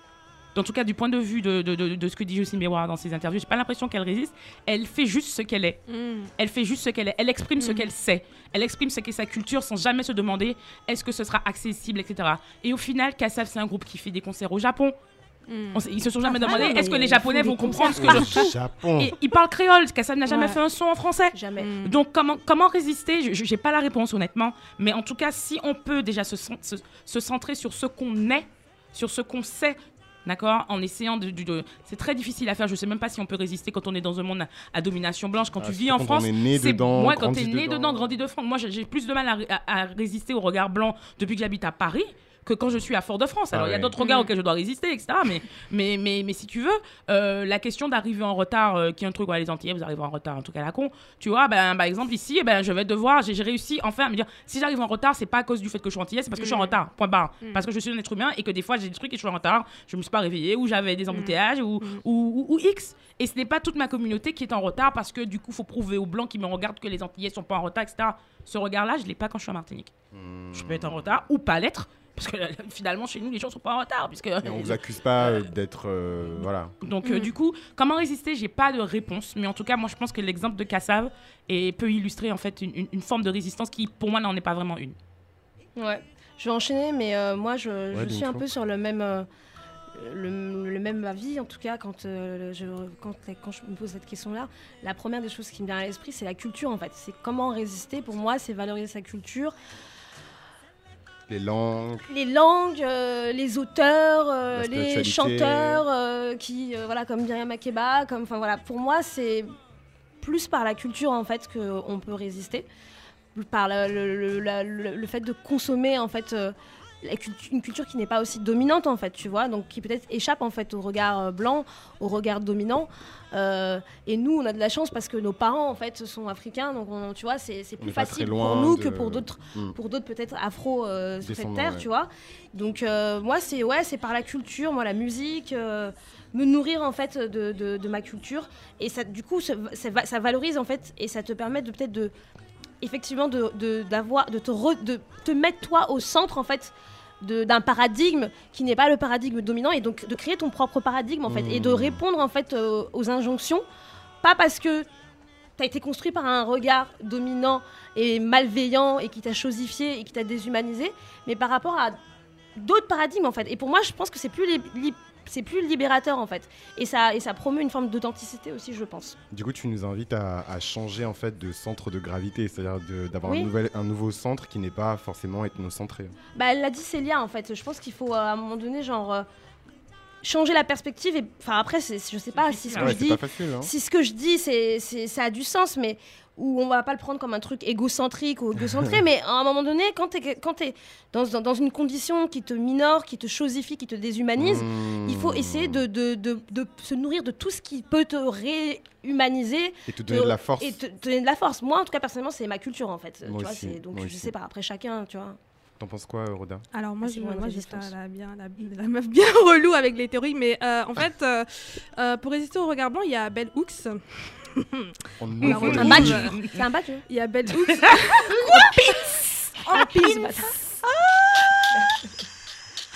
Eh, vous êtes relou, c'est pas possible. Aïe, aïe. Mais ouais, il y a Bell Hooks, donc, euh, qui. J'ai j'ai déjà parlé de Bell Hooks là-dedans, c'est une féministe euh, noire américaine euh, qui a théorisé quelque chose qui s'appelle de oppositional gaze. En français, excusez-moi. Le regard oppositionnel. Et euh, dans son essai en fait du même nom, euh, tiré, parce que l'essai s'appelle Le regard oppositionnel, et ça vient en fait d'un livre qui s'appelle Black Looks. C'est un, c'est un livre où euh, justement elle fait de la critique en fait. Donc moi c'est un livre vraiment que je conseille à n'importe quelle personne apprentie critique culturelle qui Mhm. veut vraiment savoir comment analyser des œuvres, les critiquer, etc. Mhm. Il y a ce livre-là qui est excellent. Et en fait, dans ce, donc le regard oppositionnel, en fait, elle part du postulat qu'on a qu'on a toujours refusé aux Noirs la possibilité de regarder, en particulier pendant l'esclavage où ils étaient punis parce qu'ils regardaient ou parce qu'ils regardaient le master et tout, on disait baisse les yeux, ce genre de Mhm. choses. Et euh, que en fait ça, ça a développé en fait en eux, donc en nous, un désir urgent de regarder. Et c'est cette action qu'elle décrit comme euh, le regard oppositionnel. Donc elle prend particulièrement l'exemple des euh, femmes noires, spectatrices au cinéma, et que le regard qu'on va voir, enfin, que le regard oppositionnel en fait se développe comme une critique des représentations Mmh. euh, blanches et phallocentrées qu'on va voir au cinéma. Donc quand tu as une femme noire, une spectatrice qui va au cinéma, Mhm. euh, au lieu de- de- d'ingurgiter ce qu'elle va voir, en fait, Mhm. elle va pouvoir, elle se place en tant que sujet, enfin en tant que sujet en fait, Mhm. et elle va, elle va critiquer en fait ce qu'elle voit, tu vois, et que juste cette capacité-là à avoir un recul sur les images que tu vois, c'est déjà développer un regard en fait oppositionnel Mhm. qui peut venir en contradiction du regard blanc en fait. Et euh, en juste, en gros, cette, cette action-là en fait de regarder en critiquant et le regard oppositionnel, et c'est le passage de sujet, euh, d'objet à sujet en fait, tu vois, où tu es objet de regard, machin et tout ouais. à sujet. Et à côté de ça, sinon, euh, je pense que résister au regard blanc ou le contourner sans embarrasser, donc euh, c'est aussi dans le, processus créatif, tu vois. Bon, vous avez parlé de pas mal Clairement. de choses. Clairement. Et je pense que moi, en perso- moi personnellement, ce que moi je fais, c'est que je me pose les bonnes, j'essaye de me poser les bonnes questions en fait. Euh, sur le lexique, le lexique que j'emploie, Mm, mm, mm. euh, sur à qui je m'adresse, mais vraiment je me pose la question à tout, tout le temps à qui je m'adresse, à qui, parle. c'est destiné, à qui je parle. Euh, si je passe énormément de temps à expliquer quelque chose Il y a un problème. qui est hyper logique dans ma tête et qui est complètement ça veut culturel, Il y a un problème. je ne m'adresse pas bye. en fait, ça veut, dire que ça veut dire non en fait, ça veut dire que je ne m'adresse pas en fait, euh, Au tu bon vois, genre public. au bon public en fait, tu vois. Donc je me pose cette question-là et à qui j'explique ces choses-là en fait. Et dès que j'arrive à justement à répondre à tous ces trucs-là, je peux contourner en fait les premières choses peut-être euh, qui arrivent parce que bah en fait on est tous conditionnés, donc forcément la, la première Mhm, ça va être mhm. d'écrire des trucs et après tu repasses derrière et tu dis bon ok qu'est-ce qui se passe là en fait? Est-ce que je parle à qui? Pourquoi j'explique ça? Machin etc. Et c'est comme ça en fait que tu peux un peu déjouer les trucs. Donc voilà, c'est ce que je donnerais comme. euh, Je, voulais juste rebondir, si Ouais, c'est possible, vas-y, sur le. Je viens de découvrir que ce que je fais avec mon frère, on va beaucoup au cinéma, un petit peu moins maintenant, mais on Mhm. va beaucoup, beaucoup au cinéma. Mhm. Et depuis 4 ans, on ne va jamais au cinéma s'il n'y a pas une, déjà un- au moins, au moins 5 noirs dans le film. Non, mais c'est Non, pas. mais on t'as on n'a pas encore regardé le film, qu'on est déjà dans le regard critique en fait de, de, de, Mmh. de, hum, Bell Hooks, c'est ça, de Bell Hooks. Et en fait, la question de- de- d'être tout le temps dans la critique, de d'être tout le temps là en train de regarder. Quand on voit un film, et à la expliquer mais quand je vois comment je regarde un film maintenant et comment je le regardais il y a 10 ans, Ouais, mais laisse tomber. Mais laisse tomber. Et, et c'est, et en fait, je savais même pas que je faisais bah, justement une forme de résistance en Ouais. fait, quelque part. Mais effectivement, avec mon frère, euh, ça se posait pas, de pro- ça nous posait pas de problème quand on était en Martinique. Mm. Mais depuis qu'on vit ici, c'est vrai qu'on est quand même dans un es- une espèce de démarche de se dire non, on va pas aller voir ça. Attends, non. Mhm. est-ce que le cast justifie qu'il n'y a aucun noir Mm. qu'il n'y a aucun noir qui n'ait aucun rôle Est-ce que, historiquement c'est justifiable? Mm. Si c'est pas justifiable, on va pas voir le film. Mais tu vois, dans le, le truc de Bell Hooks, tu peux aussi te permettre d'aller voir des films en fait où il n'y a pas de blanc en Ah, fait, et critiquer en Je fait le mon film frère. en fait. Évidemment, tu, où il n'y a pas de noir, pardon. ouais. Et justement avoir ce regard où tu dis bon en fait voilà ce qui est problématique, voilà voilà voilà voilà. Ça, enfin, je pense que c'est vraiment tous les films en fait parce que Ouais. à l'époque elle elle parle de films vraiment où tout est phallocentré où il y a que des blanches, il n'y a pas de femmes noires qui existent. c'est-à-dire que dans le film il n'y a pas de femmes noires donc comment tu fais pour profiter de ton, de film ton- et- du ouais. film et de Ouais. l'expérience en fait de spectatrice. Je vois. Elle dit que de Ok, cette façon-là, que je lise tu ça, peux en arriver. fait. Ouais, franchement, il est excellent. ce livre. Franchement. Black Looks, je le conseille. Euh, Ouais. il est pas, il est pas traduit en français. Arrêtez de traduire les films, les, les livres de Belle Hooks. On, on veut pas les lire. Mais, Les- mais on sait pas le parler les vrais trucs. Ah, Non, non, c'est pour dire en français, il y a deux livres de Bell Hooks qui ont été traduits, sauf que c'est pas les livres critiques, c'est pas les livres Ah. sur euh, la masculinité, c'est pas. Il y a d'autres livres en fait qu'on peut traduire. Je sais pas qui les traduit, mais traduisez Black Looks quand même. C'est De toute façon, ils font bien les choix dans l'édition hein, sur les titres euh, Bah, des même pas qu'ils activistes américains. qui- les qui- Noirs qui de France, ils vont venir, ils vont faire n'importe te quoi. le dernier truc de Roda, c'est- j'ai l'impression Ouais. que je- Chris, je, je termine simplement quand tu, quand elle dit non mais c'est super intéressant. Moi j'ai adoré ce qu'elle a dit parce que elle dit qu'elle se pose des bonnes questions et j'ai l'impression, en tout cas je sais pas, vous allez me dire si on a raison. Mm. Quand on a quand on a créé euh, Piment, Ouais. c'était ça qu'on avait fait le premier Ouais, jour. Vous vous rappelez ouais, sur, ouais, le, ouais, sur ouais, le ouais, canapé, euh, on était Ouais, euh, chez- chez Bintou. C'était ça et c'est ça qu'on a fait ce jour-là. Et on a bossé à pousser le concept de se dire qu'est-ce qu'on veut, qu'est-ce qu'on fait, À qui on parle, à qui on parle. Est-ce que vous êtes sûr. Et tout le temps, tout le temps, aller chercher ça et notre parce que ça va vite hein, de sortir. Ouais, Et donc ouais. voilà, c'est tout ce que je voulais conclure. Dans le choix ça. des Non, sujets, non, mais c'est dans le choix des sujets, dans le choix de la baseline, du positionnement. Non, c'est ultra pertinent euh, ce que tu dis, euh, Célia. Euh, et aussi euh, ce que tu as dit, Roda, euh, on- comme euh, full, cir- Ouh là là, euh, full circle. Circle. Euh, full Ouais. circle, je vais y arriver. Hein. Euh, voilà, full circle parce qu'on parlait de créativité en, en- en début de sujet. Ouais. Alors, je sais pas si vous en souvenez, mais euh, dans une émission, genre, j'avais dit que je me considérais pas comme noir, mais je trollais. hein. Et euh, en gros, ça avait chippé. la belge là. Ça avait chippé, ça a Ah, froncé son la- sourcils, météo. Ça a Non. ramassé son sac. Elle, il faut laisser les gens tranquilles. Hein. Faut, faut non, mais on va parler, ça, ça- a ramassé son vraiment. sac et tout. sens. Et, euh, et en fait, j'avais juste dit que je me considérais comme euh, ouest-africain, béninois à Ouais, fond, ouais, ouais. en premier avant de me considérer comme noir. Et du coup, ça m'a amené à la dernière question du sujet. Est-ce qu'exister en tant que noir n'est pas finalement accepté ce regard blanc? Vous avez combien d'heures? 5 heures? Vous avez 5 secondes. Voilà, vous avez 5 secondes chacun. Ouais, là, vous avez 5 secondes. Alors, qui commence Qui relève le challenge Je pense que Bito elle a envie de répondre. Non, ouais, non. Mais je toi, elle sais même pas fonce. par quoi. Elle est en train mais de je secouer la je vais commencer. J'ai dit, j'ai écrit oui et non. j'ai écrit oui et non. Et alors, euh, du coup, alors oui. Alors oui, oui, oui. euh, Est-ce qu'exister en tant que noir n'est pas au final accepter ce regard blanc? C'est philosophique Les le bail. nerfs sont tendus Philosophique Bah, de toutes les façons, enfin, oui, parce que parce que notre, parce que parce qu'on a une identité euh, racialisée en fait. Mm. Donc euh, être noir, c'est d'abord, non, mais euh, c'est d'abord une identité racialisée, enfin qui a, qui a été racialisée Mm. à cause du racisme historiquement, etc. Donc de facto, en fait, euh, ma condition de noir, elle, n'existe que parce que euh, y a une- on vit dans une société euh, historiquement raciste. Euh, donc euh, oui, et en même temps non parce que euh, parce que une fois que tu sais que tu as une condition une condition de noir, bah la condition elle elle elle entend pas juste une question de couleur de peau ou elle, elle, entend une histoire en fait. Elle entend un, passif, un destin commun avec avec d'autres personnes noires qui ont une condition noire, qui sont afro ou afro-descendants. Maintenant, je sais même plus ce qu'il faut qu'on dise. Mais c'est ce que je peux te répondre. Mais ça, c'est un, ça, vrai, ça, c'est un vrai sujet. C'est un sujet qui traverse euh, absolument tous les sujets, même qu'on a fait de piment depuis l'année dernière. Enfin, un, je sais pas. Moi, je, c'est oui et non pour ces deux raisons-là. Mais je, pense que je vais euh, peut-être dire autre chose après, mais euh, je vais peut-être Alors laisser, moi, euh, moi, moi, comment je te répondrais en fait, c'est, euh, c'est effectivement la condition noire. euh, Enfin, on ne tente pas de te l'imposer, elle t'est imposée de toute façon, tu vois, Par malgré, défaut, malgré par toi en fait, tu vois. Et te définir de tout comme ouest africain, béninois, fun, ce que tu veux, ça ne t'abrite pas Ça du regard blanc on en fait, fun. parce que euh, c'est c'est fond, c'est fond. Ah pardon. Ah, Excusez-moi. Il n'y a pas que moi qu'elle a pas respecté elle-même, elle sait à qui elle a pas respecté. non mais fond. Et, et en fait, euh, ça ne t'abrite pas en fait du regard blanc en fait, parce qu'au Ouais, contraire en ouais, fait, c'est ouais. les frontières même africaines et tout, elles ont été créées par des blancs qui te dit qu'à la base ton arrière arrière arrière arrière grand-père n'était pas sud-africain, ça veut dire que ça veut dire quoi être béninois en fait? Ouais. Être fond, qu'est-ce que ça veut dire en fait?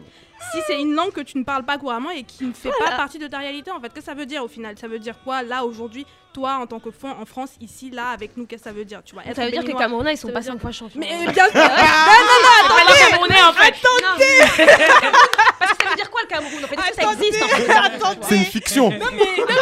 C'est une illusion. Arrêtez putain, euh, vas-y, là. De cinq fois champion- euh, S'il vous plaît, n'oubliez pas quand même 5 fois champion d'Afrique. Ouais, Donc, pour revenir en fait à mon point, je veux dire, on parle tout le temps de sociologie, donc euh, on parle tout le temps de sociologie ici, de construction sociale, de la race comme construction sociale, parce que ouais, biologiquement ça n'a pas de sens. On sait, ouais, la race n'existe pas. Ouais, Ok, ouais, ok, on a compris. Mais c'est une construction sociale qui est réelle aujourd'hui, sentie, vécue et qui représente une bonne partie de notre histoire individuelle Clairement. et commune en fait. Donc reconnaître cette histoire et, dans- et donc la douleur qui vient avec cette identité, c'est pas accepter le regard, le regard blanc en fait, c'est juste considérer que voilà notre histoire, voilà ce qu'elle est en fait et voilà où on est aujourd'hui. Et, euh, et puis ici même, je pense qu'on a eu une discussion sur l'Atlantique noir et sur le noir comme une identité pas figée Mhm. en mouvement Mm. qu'on s'est réapproprié, qui nous lie autant dans la douleur que dans la résilience, la gloire.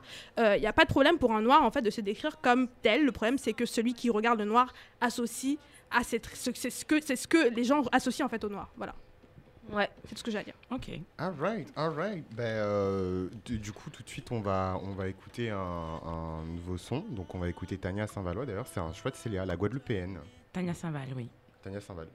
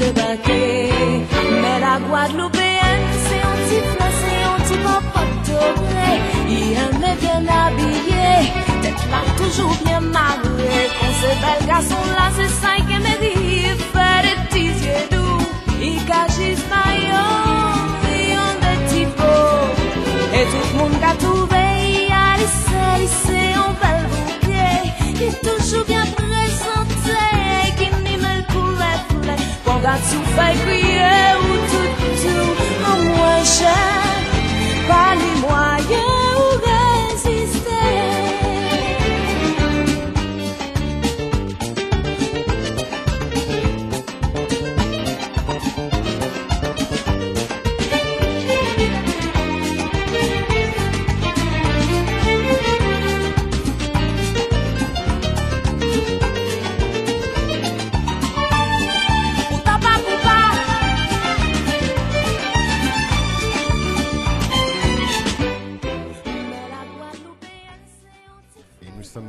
et du coup on va passer au sujet 2. Donc euh, dis-moi pourquoi je suis belle. Euh, donc c'est un sujet sur la, sur la beauté. Donc on va parler vite fait de Cécile Emeke, donc qui est une artiste, écrivaine et réalisatrice britannique qui est assez connue. Et en fait qui se demandait dans un post Tumblr qu'elle a publié en 2015 pourquoi partons-nous du postulat selon lequel la beauté est systématiquement valorisante et désirée par toutes les femmes? Est-il possible de ne pas se considérer belle quand on, sans qu'on pense automatiquement que l'on a une piètre estime de soi-même? Donc euh, elle fait un lien entre la beauté, l'estime de soi et la désirabilité. Euh, et donc personnellement, en tant qu'homme, euh, la question de la beauté, voilà, et en tant qu'homme LGBT aussi, elle imbrique pas mal d'éléments. Mais je me suis demandé comment on pouvait en arriver là en fait, et comment des choses aussi importantes que l'estime de soi peuvent être liées en fait à la beauté, qui est quand même quelque chose, en tout cas dans l'imaginaire commun, d'assez extérieur et pas forcément intérieur. donc et éphémère. Et puis quand on, quand moi je pense euh, à la beauté, ben forcément je, je- je pense aussi à la laideur. Donc euh, j'ai une petite question pour vous les filles. Pourquoi vous rigolez Quand est-ce que vous avez découvert que vous étiez laide? Laide. Et vilaine. Viviane Émigré, c'est une, une, une comédienne euh, gu- guyanaise, je Ouais, crois. Célia Un, un sketch où elle dit Non, forme pas tes LED. hein. Hum, non, forme pas tes LED. Forme tes LED J'ai compris. J'ai compris. Moi aussi j'ai compris. T'es pas là, t'es laide. Il faut dire bien le lait. Laide. Ouais. Mais euh, juste, juste euh, avant que peut-être l'un d'entre nous réponde à la question de Chris, c'est juste que j'ai choisi le son La Guadeloupéenne euh, de Tania Saint-Val et du groupe Malavoie euh, parce que elle, elle explique que la Guadeloupéenne c'est une belle femme, un beau bouquet, qu'elle attache ses cheveux, voilà. Elle parle un peu de la, de la pas de la beauté, mais oui, de la beauté de la femme de la Guadeloupéenne. Et ce qui est intéressant, c'est qu'elle dit euh, qu'il y a des fonctionnaires qui arrivent en Martinique. Donc j'ai l'impression que c'est des blancs en fait. Ouais. Elle dit oui, Qui les fonctionnaires qui arrivaient au pays, Qui euh, les colons et puis les fonctionnaires, tu vois. Donc voilà, je trouvais que c'était cool. euh, ce- ce- ce- ce- ce- j'ai appris cette, cette chanson-là euh, à la flûte en cinquième euh, et euh, j'ai toujours l'impression que ça ne parlait pas de moi en fait. Après, je suis pas guadeloupéenne, mais j'ai voilà. Mais on en parlera dans le pourquoi, sujet. Mais pourquoi, pourquoi en parlera tu, dans le sujet. Pourquoi tu penses que ce son, il parle Enfin, à quel moment t'as as découvert que t'étais laide? Ah ben, Il a repris. il m'a re- il m'a rebalancé il t'a le. Il je vois, je vois, a- je vois, elle, elle essaie de skipper. Elle essaie de skipper. Eh non, il m'a rattrapé. Non, bah je vais répondre à ta question. Alors, est-ce que tu veux savoir quand précisément je devais. Alors, pour, pour La répondre. date, l'heure, le lieu. Alors, mais écoute, précisément, le jour où je découvre que je suis laide, je dois avoir 8 ans, je suis au CE2. Mhm. C'est pendant les grandes vacances, je suis en vacances chez Papa Oro. Je tombe malade et ma mère m'envoie on va chez le médecin, chez Madame Loza à Fort-de-France. D'accord? Et Madame Loza me pèse. Et Madame Loza explique à ma mère que Célia est au-dessus de la courbe de poids. Tu vois la courbe là, sur le carnet de santé là. Mmh. C'est vrai que ça commence Et là. euh, il s'ensuit une discussion, je me rappelle pas le, le sujet, mais en tout cas, en sortant de ce rendez-vous, je sais qu'il y a un problème. Mmh.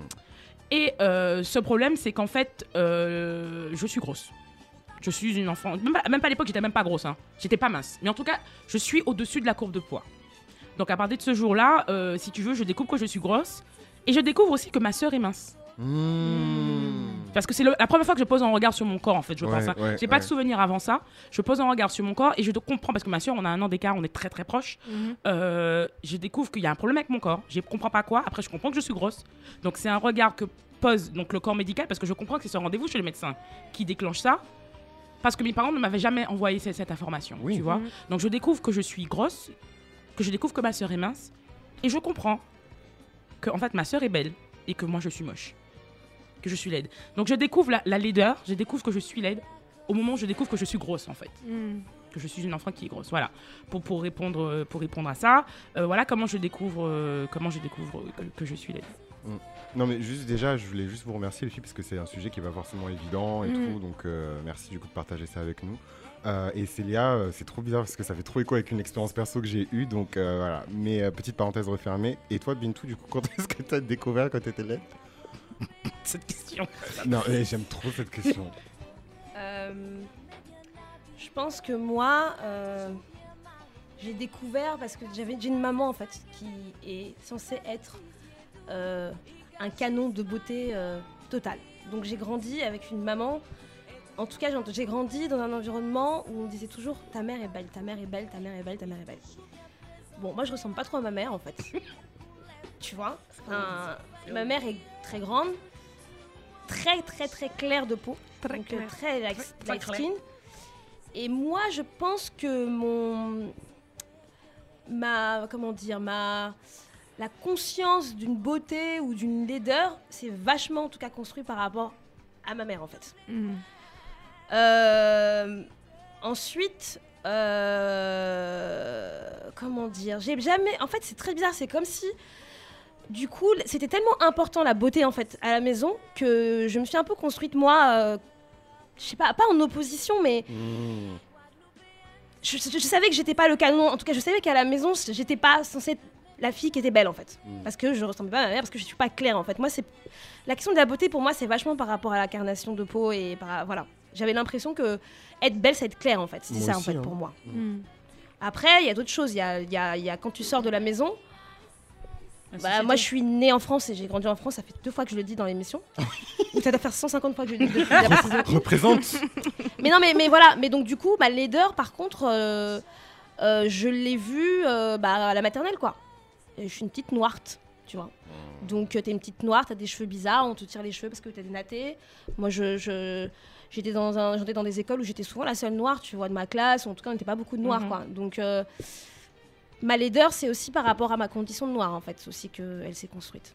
Et ensuite, il y a d'autres stratifications encore. Non, Quand non, en Afrique, c'est autre chose. c'est très complexe. Quand, hein, tu- mais quand on- je vais en Afrique, c'est autre chose aussi. Mm. Et, et la laideur, ma laideur aussi, s'est construite dans le regard des hommes. Hmm, En tant que. L'adolescence, par exemple, tu sais, celui qui, celui, celle qui plaît ou pas, en fait. La belle gosse du collège. Mm. Moi, j'étais pas la belle gosse du collège. Pourquoi? Parce que j'ai toujours été très mince. Mm. Donc, j'avais pas les formes, en Ouais, fait. c'est vrai que les mecs, euh, ouais, c'était un peu les nichons à l'époque. Donc, c'est pour ça que je dis, il y a plein de stratifications, moi, de.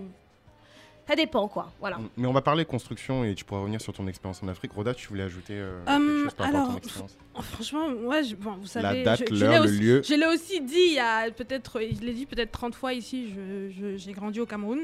euh, et on pourrait croire qu'effectivement, quand tu grandis en Afrique, peut-être que tu découvres que tu es laide un peu plus tard que les petites filles qui grandissent ici. Mais c'est sous-estimer la puissance de la colonisation et de l'aliénation. C'est sous-estimer la puissance. Mais euh, non, mais plutôt. Plus sérieusement, euh, je pense que la première fois que j'ai découvert que j'étais laide, je pourrais pas vraiment dire quand exactement, je pourrais pas situer. Euh, mais ouais, la première fois que j'ai découvert que j'étais laide, ou plutôt que je ne correspondais pas à un certain standard, euh, c'était en école primaire, je pense. Et je ne saurais pas dire exactement quelle classe, quelle heure, etc. machin, mais je sais qu'en tout cas à l'époque on me faisait des nattes collées. Hmm. C'est à l'époque quand t'es plus petit, on te C'est fait des petites truc, nattes ça, collées nattes. euh. Bah, des petites nattes collées là. hmm. Et euh, moi, en fait, ma mère, elle me faisait souvent une coiffure où j'avais une natte qui tombait devant, tu sais, un peu comme une Oui. frange. C'est à la mode en ce moment en une plus. hein. frange, euh, une frange natte, ça. mais vraiment juste une petite natte qui tombait en fait. Hmm. Et en fait, moi, ma natte, elle tombait pas, elle faisait un tour sur elle-même, tu vois. Elle était debout, tu vois, genre ma natte, elle tombait pas, elle faisait un tour, elle fait un tour sur elle-même. Et tu vois, et moi, à chaque fois, je me disais, mais pourquoi mes cheveux ils tombent pas en fait comme euh, les autres meufs en fait euh, que je vois ou les meufs qui ont déjà leurs cheveux défrisés ou les meufs que je vois à la télé etc et ma tresse à chaque fois elle faisait toujours ce, ce truc là ce, ce tour sur elle-même. Et je me disais mais c'est bizarre je, mes cheveux ils sont pas ils sont pas normaux euh, quand est-ce que je vais pouvoir être euh, avoir des cheveux qui tombent euh, comme euh, tu vois comme toutes les go que je vois en fait euh, à la télé Long tu vois wave. voilà, tu vois, genre euh, qui Je le au vent et tout. Et je me rappelle, il y avait un dessin animé qu'on regardait, euh, qu'on regardait quand on était plus jeune. Euh, C'était, euh, ça s'appelait Kimbo. Je sais pas si vous connaissez Kimbo ou pas. Euh, mais en fait, ça, ça, après c'est encore, c'est encore un autre sujet euh, dans les sujets. Euh, et donc en fait, Kimbo, c'était un dessin animé, c'était le seul en fait, moi, que je- dont je, enfin le seul dont je me rappelle en fait, qu'on regardait quand on était plus jeune. Et j'ai découvert euh, hier en fait en faisant des recherches que c'était un, un dessin animé franco-ivoirien et j'ai regardé un épisode et c'est horrible le truc en fait, parce que ça a été fait par des Français et euh, c'est genre Des, t'as Fran- des des enfants. Français en Côte d'Ivoire? Non, des- je sais pas, c'est marqué franco-ivoirien, mais en fait, Mmh, le truc, c'est que le truc, c'est c'est vraiment horrible parce qu'en fait, c'est des enfants et à chaque fois, il y a l'épisode que j'ai regardé, c'était à New York et ils disent Ouais, non, mais chez moi en Afrique, quand je lève la tête, j'ai de- j'ai j'ai à manger euh, alors qu'ici, c'est compliqué. Machin. En fait, il y avait toute l'histoire de l'Afrique, c'est la savane, etc. Et ça, Ouais. en fait, c'est un dessin animé qui passait en Afrique et en France à la fin des années 80, début des années 90, tu vois. C'est chaud. C'est chaud, quoi. Et euh, mais bon, juste pour revenir Mhm. à- au dessin animé, en fait, Kimbo, il avait une petite sœur qui s'appelait Kita. Et Kita, en fait, elle avait des tresses aussi qui montaient comme ça. et en fait, à l'époque, quand on te disait tu as la coiffure de Kita, c'était pas un compliment. En fait, Ah, c'était genre euh, tu ressembles à Kita avec ses cheveux euh, qui sont genre euh, Karaba, ouais. debout, de- ouais. debout sur la tête quoi. Euh, donc ouais, c'est d'abord ça que j'ai donc forcément la question du cheveu et puis progressivement, il n'y avait pas que mes cheveux en fait qui posaient euh, un problème, j'ai compris que mon nez aussi était trop gros. Ça c'est une remarque que je me prenais au Cameroun en fait, c'est pas c'est pas Ouais. en France, hein, c'est au Cameroun. Ouais. Que ah tiens, ton nez il est trop gros etc. Euh, Et d'ailleurs pendant longtemps je me disais que j'allais faire de la chirurgie esthétique en fait. Pendant longtemps je me disais vas-y je vais changer mon nez. Puis j'ai compris que le nez que Michael Jackson avait quand il a fait la chirurgie esthétique. C'était pas le sien. C'était, c'était parce qu'en fait, il avait un nez comme moi, là, il a essayé de faire la chirurgie esthétique et c'est devenu Ah. ça. Donc j'ai dit, eh, non, en fait, c'est juste une idée que Merci j'aime Michael pas- Jackson. Merci, Mer- Michael. merci Michael. Euh, et puis en fait, j'ai compris que voilà, il y avait mon nez, qu'il y avait mon allure. Qui avait euh, ma tendance aussi à vouloir tout le temps jouer avec des garçons, jouer, faire les 400 coups, etc. Qui avait aussi comment je me tenais en fait, tu vois, la- la- ma féminité en gros, tu vois, qui ne correspondait pas en fait à l'idée qu'on se disait d'une petite fille. Ça veut dire qu'il n'y avait pas juste ce à quoi je ressemblais, il y avait comment je me tenais, il y avait euh, ce qui m'intéressait en fait euh, comme, euh, comme jeu aussi, tu vois. Mm, mm, mm. Et donc, je sais pas en fait si tu l'as posé ou pas, mais en tout cas, en tout cas pour moi à l'époque, la, la, la, la- la beauté, en tout cas, elle représentait une sorte de. Tu vas la poser après cette question Non, non, non, mais t'es en train de. C'est un début de réponse en Ouais, fait. Du coup, la- ta féminité, elle, est li- elle était liée à l'époque à ta elle était, représentation oui, oui, de elle la était, beauté elle en était fait. forcément liée en fait, parce que j'étais une petite fille et il y a un truc qui est posé sur ce que c'est une petite fille en fait, tu vois. Et euh, donc, en tout cas, à l'époque, la, la beauté, elle représentait une série de, de paliers en fait Hmm. à atteindre, une série de cases que je devais cocher en fait. Euh, qui allaient forcément de mes traits physiques à ma manière de me tenir, à ma féminité et euh, forcément être une fille c'était pas juste avoir un sexe féminin en fait c'était avoir certains attributs qui allaient avec s'habiller comme une fille ressembler à une idée qui existait en tout cas avant moi De la ce fille. que est la petite Mm. fille en fait Voilà. Et, et non, mais c'est ultra pertinent ce que tu dis. Du coup, le- la féminité, ça faisait partie de ta représentation de la beauté. ouais ouais ouais Euh, Célia Mhm. a abordé la question euh, du, du poids et Bintou euh, de la carnation. Mais euh, moi, je, je- je me permets de vous reposer du coup une, une autre question. euh, du coup, concernant la beauté en elle-même, Mm. pourquoi selon vous elle est, elle est aussi importante en fait? c'est Célia qui va répondre je pense Euh, non, pas forcément. hein, pas forcément. Peut-être pas moi, hein Pas forcément, pas forcément. Euh, pourquoi elle est importante euh, pour euh, vraiment, la réponse la plus logique et la plus simple, c'est parce que nous sommes des femmes. Roda y a, il a répondu déjà au départ. Euh, il y a je pense qu'aujourd'hui, en 2018, il y a d'autres raisons, d'accord? Mais moi, la, la réponse qui me vient aujourd'hui, c'est que c'est le patriarcat. Aujourd'hui, on est un monde qui est dominé par des hommes, euh, qui sont pour la plupart, je crois, hétérosexuels, qui donc projettent leurs désirs euh, sexuels. euh, J'ai bien dit, je crois. hein. C'est parce que comme tu sais. Euh, La plupart, on sait pas. hein. et- Mais si tu veux, on est dans une société euh, bah, patri- patriarcale. ouais Euh, on attend d'une femme, et Rhoda a tout dit en fait déjà, elle a Mmh. déjà répondu à la question. Mm, mm, Euh, comme on explique que c'est si important, c'est parce qu'on est dans une société patriarcale et qu'on attend d'une femme, avant tout, qu'elle soit belle et plus, qu'elle plaise aux hommes. Oui, oui. Et oui, plaire oui. à un homme, c'est Voilà. être belle dans les, le cadre que les hommes ont établi ou qu'une société établit. Parce que après, tous les hommes sont différents. Selon qu'on est en. Martinique, selon qu'on est en, en France, etc. Mais c'est de, de répondre à cette, à cette question du patriarcat, peu importe où on est, en fait. Mm. Et c'est d'être belle de manière différente, mais d'être belle. Mm. Alors ici, par exemple, en Mm. France, être belle, c'est vaut mieux pas être noir. Tu vois Ah, ben, Vaut mieux. Après, dire, si t'es faut noir, faut, être light skin métis. Vite fait. Et encore Pas trop. Faut pas être grosse. Mm. Tu vois C'est ça. Donc, euh, quand, quand, quand tu me demandes euh, pourquoi, pourquoi c'est. euh, cette aussi question est important, importante, c'est parce qu'aujourd'hui. Il y a euh, des standards. il y a des euh, stands. il y a- Aujourd'hui, on est dans une société patriarcale qui attend des femmes, quelles qu'elles soient, dans une performance en fait de, de leur beauté pour plaire aux hommes, parce que les hommes sont, sont, sont ceux qui. euh, sont ceux qui, qui, qui, en- entre guillemets, installent un petit peu les, Mm. les, les- les règles et les normes. Et je pense aussi qu'il y a un autre truc aussi, là maintenant, c'est tout ce qui est euh, la question, je pense même du, de- du, du- du capital en fait. Ça fonctionne à générer du capital, ça fonctionne à générer de l'argent. Les réseaux sociaux, il y y a de l'argent en fait. Il y a Mm. Il y a beaucoup d'argent aussi. a une industrie. être- être belle. paraître. Là, je- ce que, ce que j'ai répondu tout à l'heure, être belle, je pense que c'est. pour- pourquoi c'est- important? Parce qu'on est dans une société pa- patriarcale, mais je pense que être beau et belle, si je me permets de dévier un peu ta question, aujourd'hui, c'est parce qu'il y a de l'argent. Hmm. Aujourd'hui, il y a une industrie, il y a des trucs, il y a de l'argent. Voilà, c'est ça peut-être ma réponse. Et de la enfin, de l'argent et aussi de la considération et de, de l'estime à, à- à être beau. Ro- Roda, tu voulais peut-être euh, je réagir pense que Bintou voulait Ouais, dire je Bintou vais, je vais rebondir parce que moi aussi, c'est- c'est c'est pour moi la première des choses, c'est que je me dis que pourquoi la beauté est-elle si importante, euh, en tout cas euh, concernant les femmes? Bah, Parce qu'on vit dans un monde patriarcal. Et pour moi, la beauté, c'est comme un instrument en fait de contrôle du corps des femmes. Et c'est ce qui aussi rappelle aux femmes qu'elles sont des corps en fait. Et qu'elles sont pas, Mhm. hum- ne sont pas des humains. Mm. Donc, il y a un espèce de double. Pour moi, c'est un double instrument de, de, de, de- de contrôle du corps des femmes et de, et de, et de, chose, et de chosifier la femme et de dire euh, à la femme, bah, tu n'as que ça en fait. Et tu, tu- d'ailleurs, tu ne peux, entre guillemets, tu n'as, tu, tu n'as que ça comme cadre où tu peux t'épanouir. Donc, tu, tu vas te maquiller, tu vas machin. Mhm, C'est- mhm. Amuse-toi avec tes trucs là, tu vois, c'est, c'est ça.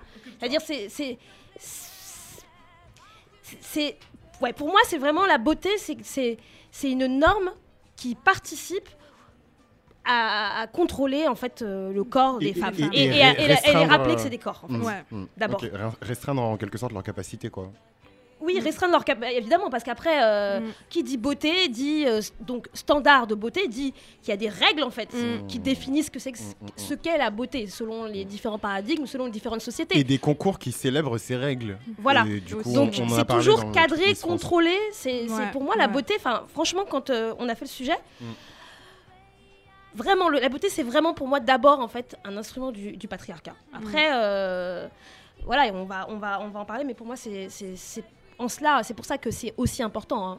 C'est-à-dire que ça va avec le patriarcat, donc euh, ça restera toujours important tant qu'il y aura du patriarcat.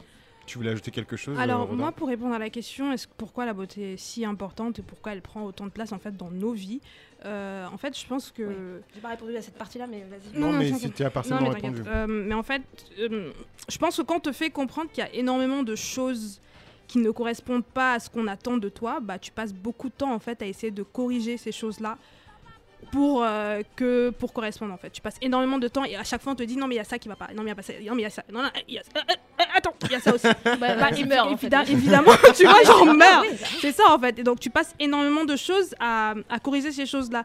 Et en fait, en, pense, en pensant au sujet, je pensais à chaque fois, j'ai commencé à penser à cette phrase. Tu sais pas cette phrase, c'est euh, l'étude marketing qui dit que les femmes noires, pour revenir vraiment pour, euh, Mhm. sur ma condition de femme noire, euh, qui dit que les femmes noires françaises dépensent quatre fois plus que les blanches Oh en là matière de beauté. Ouais, Ouais, ouais, Les- ouais. C'est- vrai. Cosmétique, tout ça. Et, euh, et en fait, les gens, ils traduisent ça soit comme euh, ouais, on souffre beaucoup plus pour être belle, ou ils- les, les Une marques forcément elles vont dire euh, ouais, opportunité marketing, ce truc-là.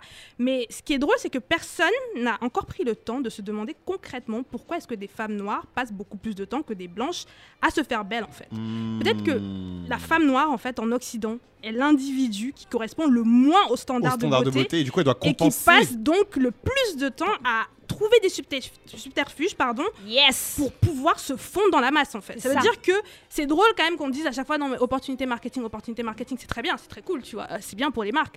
Mais qu'est-ce que ça fait en fait pour les femmes? Qu'est-ce que ça explique leur aliénation? Est-ce que ça explique pourquoi elles passent autant de temps comme ça en fait?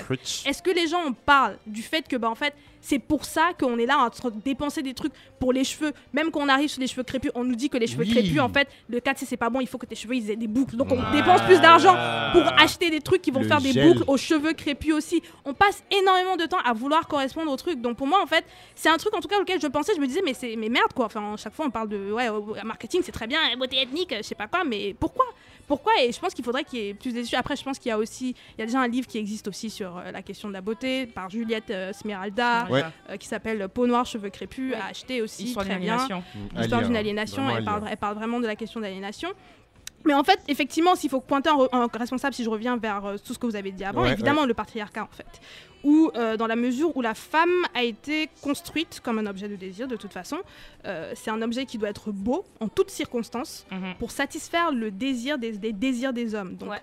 À chaque fois qu'elle fait un progrès pour sa libération, et ça, après, c'est quelque chose que, bah, que j'ai lu en, dans Mona Chollet, donc un livre de Mona Chollet qui s'appelle Beauté fatale, aussi acheté, très important.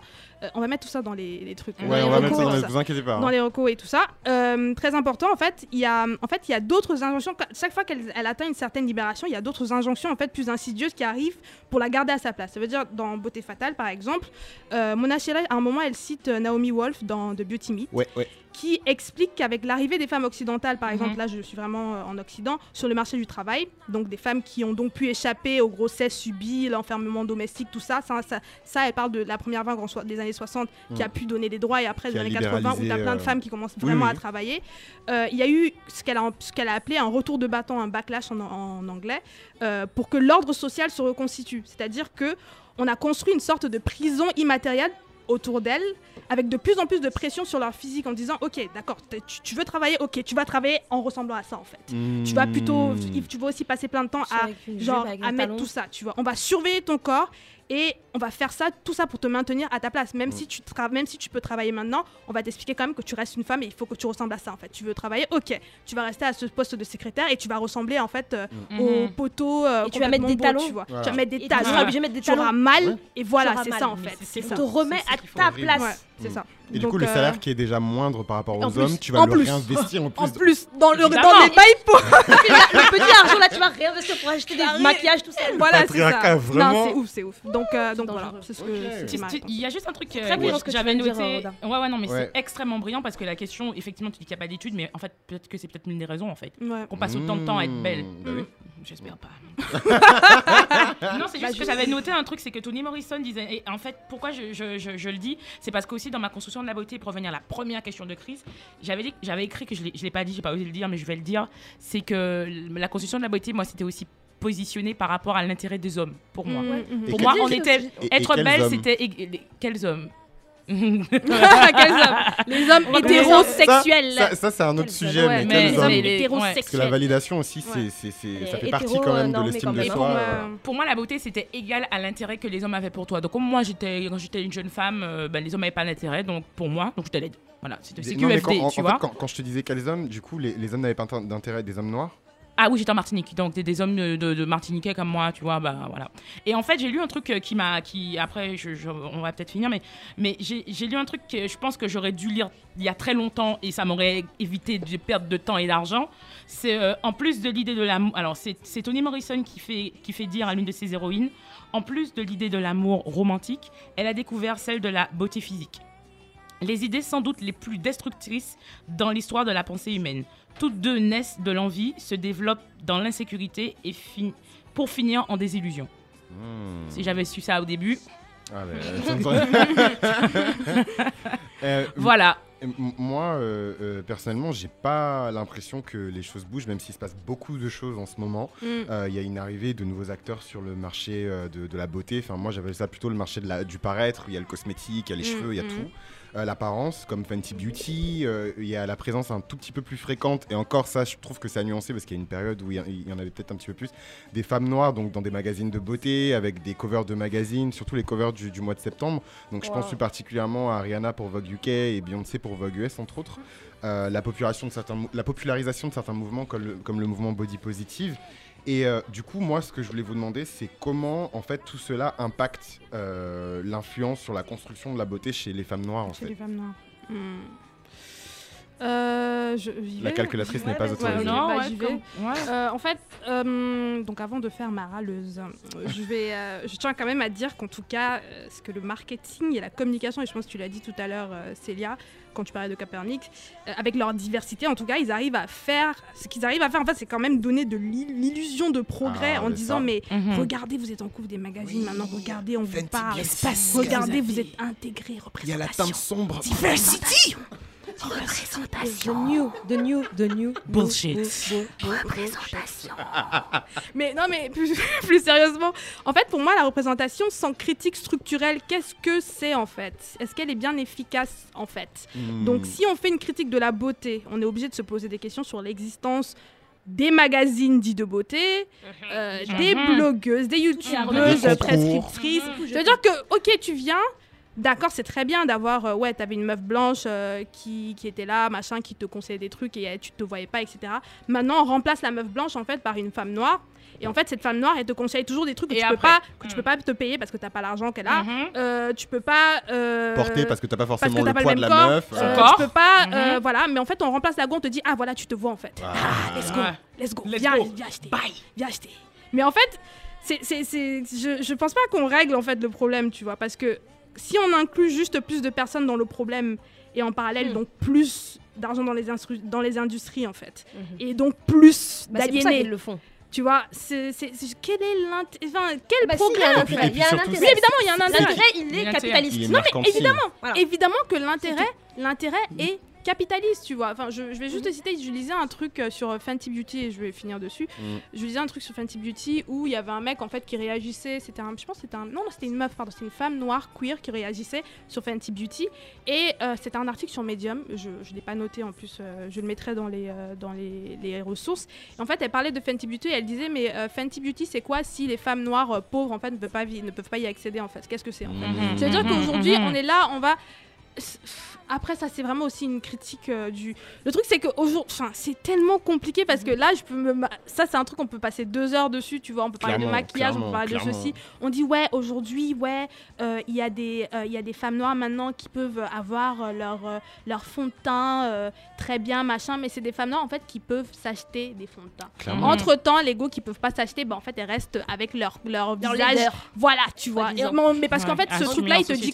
Parce que Fenty, même s'il dit, ok, maintenant je parle aux femmes noires, il te dit quand même que, bon, en fait, ta peau, là, comme elle est là, tu vois, genre, elle est pas bien, il faut que tu couvres, en fait, euh, tel, tel, tel Avec truc. du glitter. Il faut que tu mettes, euh, il faut Ouais. que tu la rendes mat Ouais, alors que les peaux en fait elles sont pas mat à la base donc il faut arrêter en fait un tout, petit, Mhm. un tout petit peu.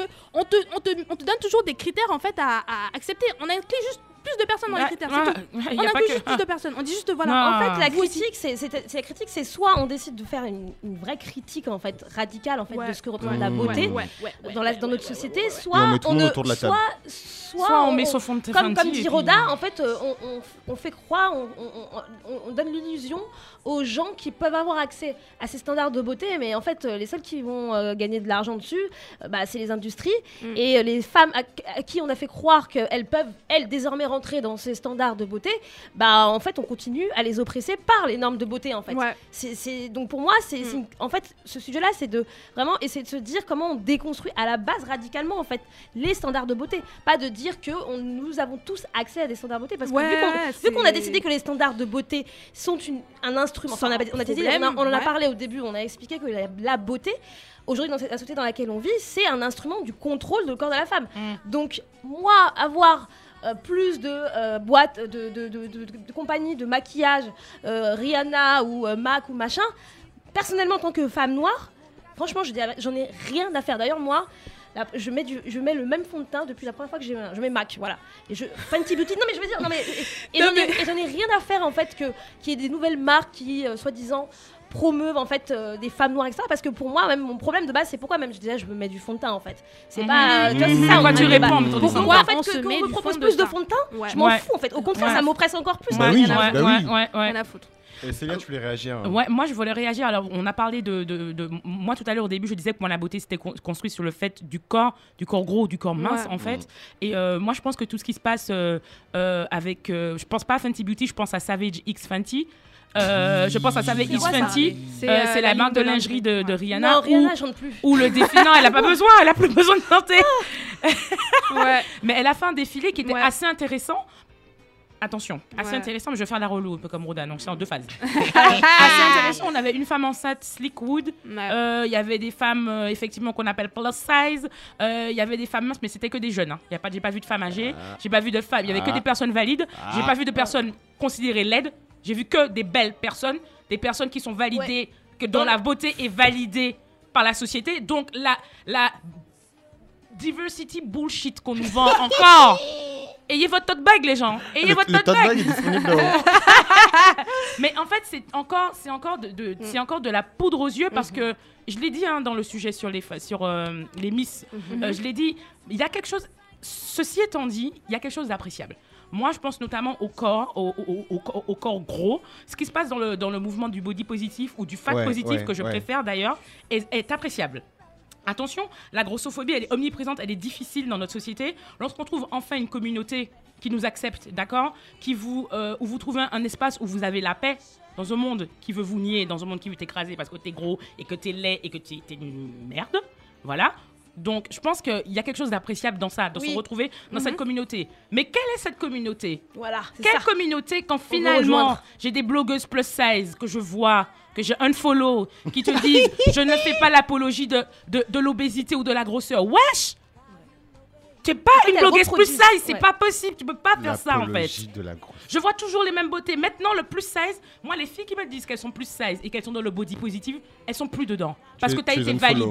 Tu fais du 46, du 44, tu as été validé. Tu fais du 48, tu as été validé. Moi, j'ai besoin de, de- de blogueuses françaises qui font du 54. Il y en a, heureusement. Il y en a. Mais c'est pas celle qu'on voit chez Fenty Beauty. Mm, mm, Je mm, crois que mm. j'en ai pas vu, j'ai pas te raté, j'ai pas tout vu. Hein. Mm. C'est pas celle qu'on voit sur Fenty Beauty. C'est pas celle que je vois dans les blogs là, oui, la beauté noire, babababa. Moi, je vois des meufs plus size qui sont validées, qui passent partout. Elles ont des soucis, c'est pas facile d'être une femme plus size. Mais elles sont, elles, sont elles, elles sont dans un process de validation, donc on est en train de déplacer les normes. C'est-à-dire que être grosse, c'est un problème. Maintenant, faire du 44 et du 46, c'est moins un problème. est-ce qu'on peut discuter de la femme qui fait du 54 en fait? Mm. Et des autres? Je parle de gros, il y a plein d'autres sujets en fait. hein. Donc, euh, je sais pas, je sais pas si je répondrai à la Je- question. je- Je suis un peu emportée dire parce que ça me touche vraiment. truc truc. Ouais, sur, euh, Rhoda, tu sur veux glisser un truc vite fait Savage Fenty, là, je me rappelle d'ailleurs, j'ai vu un article passer cette semaine où on disait, ouais, c'était un article de Teen Vogue où il disait que franchement, euh, la vision de la diversité de Rihanna, c'est la vraie vision, qu'elle est en train de faire des trucs. ouais. Et en fait, moi, j'ai vu vite fait le, le- le- le- le- le- les photos du défilé passé. Effectivement, il y avait des femmes grosses, mais après, effectivement, c'était pas des 54, euh, c'était quand même des femmes grosses avec des vergetures, tout ce que tu veux. Ouais. Et en fait, ce, ce défilé-là, effectivement, c'était très divers, on va dire ça comme ça. Donc, je me suis dit, ah, ok, bon, je vais aller voir le compte Instagram. Je suis allée sur le compte Instagram Non, de Savage Fenty. Non. Et c'est une blague en fait. Ça veut dire que les meufs qui étaient sur le, le podium, Elles elles, sont sont pas pas, sur l'Instagram. Elles sont pas sur l'Instagram. Les meufs qui sont sur hein, l'Instagram. Mais pour l'instant, il y a pas. hein. Elles, elles y sont pas. En fait, il n'y a pas de campagne parce que Savage Fenty, dès la base, elle a dit ouais, je parle à tout le monde en fait. Et justement, elle disait ouais, je vais mettre en avant. Allez un peu sur le compte Instagram. Mm. C'est une blague. Et C'est puis, une et blague. puis, et puis, il fallait voir les réactions sur les réseaux sociaux aussi. Hein. Genre, Rihanna, c'est la nouvelle ambassadrice de la diversité. Elle a apporté la diversité dans l'industrie du make-up.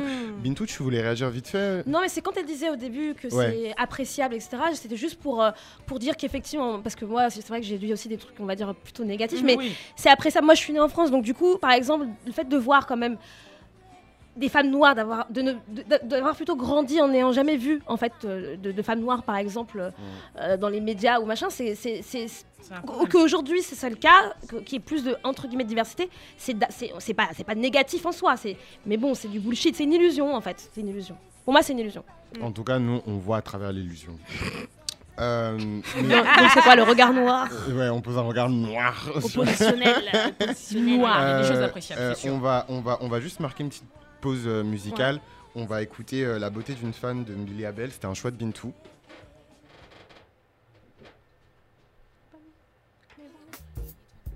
Ok, ok. This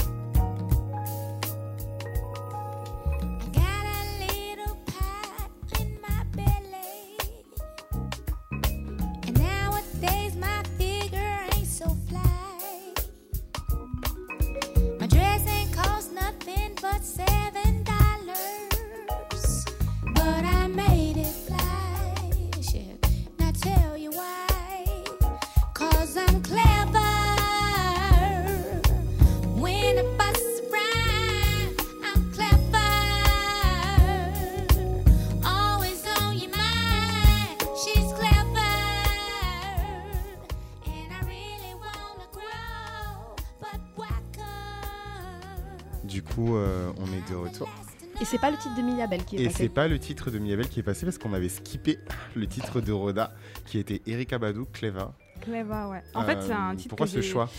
Alors, c'est un titre que j'ai choisi parce qu'en fait, là-dedans, elle parle de beauté, elle parle de, elle parle de son corps, en fait. Elle explique que, voilà, euh, voilà ce à quoi je ressemble sans make-up, voilà euh, quand, ce, que, ce, ce à quoi mes seins ressemblent quand je porte pas de soutif, Hmm. qui tombe, en fait. Voilà, en fait, elle dit en gros que, voilà, en fait, à quoi je ressemble quand j'ai pas tous les artifices, tu vois. Mm. Et juste après, je me rappelle ce son-là, je l'adorais en fait à l'époque. Et en fait, en le réécoutant récemment, je me suis rendu compte qu'elle dit, elle dit tout ça et après elle dit, mais je suis intelligente. But I'm clever, tu vois. Elle dit pas Mhm. et je suis intelligente. Elle dit mais je suis intelligente. En gros, elle est en train de dire que tous ces trucs-là, c'est des problèmes. Et Mais elle met ça en vu qu'elle est intelligente, euh, en fait, bah en fait, euh, tu vois, genre, elle arrive à dépasser en fait ce truc-là. Et en fait, au final, c'est pas un son qui est très empowering en fait, oh, ouais. parce que si tu dis but, Elle le met en Bah, opposition bah ouais, avec pourquoi tu euh, mets la en notion de la opposition? Beauté ouais, c'est fait. but en fait. Ouais, elle dit but Mm. en fait. Elle dit Mm. but I'm clever, tu vois. Genre oui, mais Ça c'est un ton, ceci, cela. But I'm clever. So, Sous-entendu, on peut pas associer la beauté avec de la, de la cleverness quoi. Genre, on peut pas être beau et intelligent quoi. La séparation. Après, ouais, Si t'es moche, c'est- faut au moins que tu sois intelligent. On va en Voilà, parler, ouais, c'est plus ça, mais on va en parler, on va en. Du coup, euh, euh, on- on est dans la dernière partie euh, de, de- de ce sujet. Mm. Donc, on a évoqué ensemble le rôle de, de- la société dans la construction de la beauté et dans votre construction de, de la beauté et l'importance de la beauté dans nos vies. Mais du coup, on pourrait se demander comment en fait on, on- on peut résister en fait. Quels moyens on peut mettre en place pour lutter contre les, les images qui nous bombardent et, et, ces, concepts un peu, euh, un peu simplets en fait de, de la beauté et de, de l'apparence. Je sais pas s'il y en a une qui veut commencer. Célia, tu, tu let's go? Euh, je pense que qu'on devrait euh, avoir une définition qui est beaucoup plus large de la beauté, euh, qui permettrait d'inclure en fait la diversité des corps. Mais c'est pas suffisant hein, comme réponse. C'est pas suffisant. c'est Roxane Gay qui dit dans Hunger aujourd'hui je suis une femme grosse, obèse, mais je ne suis pas laide. En lisant ça, moi, dans Hunger, euh, en préparant le sujet, je me suis euh, rendu compte en fait que ce que j'avais cru au départ quand je vous expliquais que la beauté c'était, euh, en tout cas que la laideur c'était la grosseur, c'est-à-dire qu'aujourd'hui euh, lire des Rosanne Gay, euh, c'est pour moi une façon de résister. Quand j'ai lu cette phrase, en fait, si j'avais 16 ans, que je l'avais lu à 16 ans, je l'aurais peut-être tatoué sur ma jambe, tu vois, c'était à l'époque du tatouage. Mais en fait, en gros, je suis une femme grosse, mais je ne suis pas laide. C'est-à-dire que l'un n'implique pas l'autre, en fait. Et j'ai pris des années à comprendre ça. Et je pense que hum, pour comprendre ça, il faut que je, il faut, pour résister, il faudrait que je parle davantage avec plus de femmes grosses comme moi. On parle pas beaucoup, on se voit pas souvent, et c'est des sujets qui sont tabous. Euh, les gens n'en parlent pas. Euh, donc pour résister, euh, pour se protéger, il faudrait qu'on ait des discussions sincères et pas que des discussions make-up blogueuses Instagram. Dans les commentaires YouTube, quoi. c'est utile, hein. non, je dis que c'est ut- c'est utile, hein. je dis pas que c'est inutile. Mais, mais, mais moi, je sais que qu'en lisant Roxane Gay et aussi en parlant, je me rappelle quand tu vas en Martinique et que tu parles avec des femmes qui ont 50 ans, qui sont grosses et qui te parlent de leur vie sexuelle, c'est là que tu comprends en fait que tout ce que la société t'a- m'a impliqué, m'a expliqué, en fait, c'est pas la réalité. Je peux avoir une sexualité en étant une femme grosse. Et j'ai une sexualité en étant une femme grosse. Alors que dans les films, dans, etc., on elle- on n'a pas de sexualité, on n'a pas de Vous gars, pas, on ouais. n'existe pas, on est juste pote. la bonne Voilà, c'est la pote. bonne pote, etc. C'est Ouais. en discutant, c'est en lisant, c'est en ayant des blogs, du YouTube, etc. que, que, que tu, que tu te formes, que tu te déconstruis et que tu commences à résister à toutes les espèces d'agressions grossophobes que tu te prends à la gueule tout le temps. Voilà. Je pense que ça commence comme ça. Ou en tout cas, c'est c'est une, une, Un une- de des façons, une début de réponse. Voilà ce que j'avais à dire. euh, Il y, a- y a- y a plein de façons, il y a j'ai écrit plein de choses, mais, mais c'est.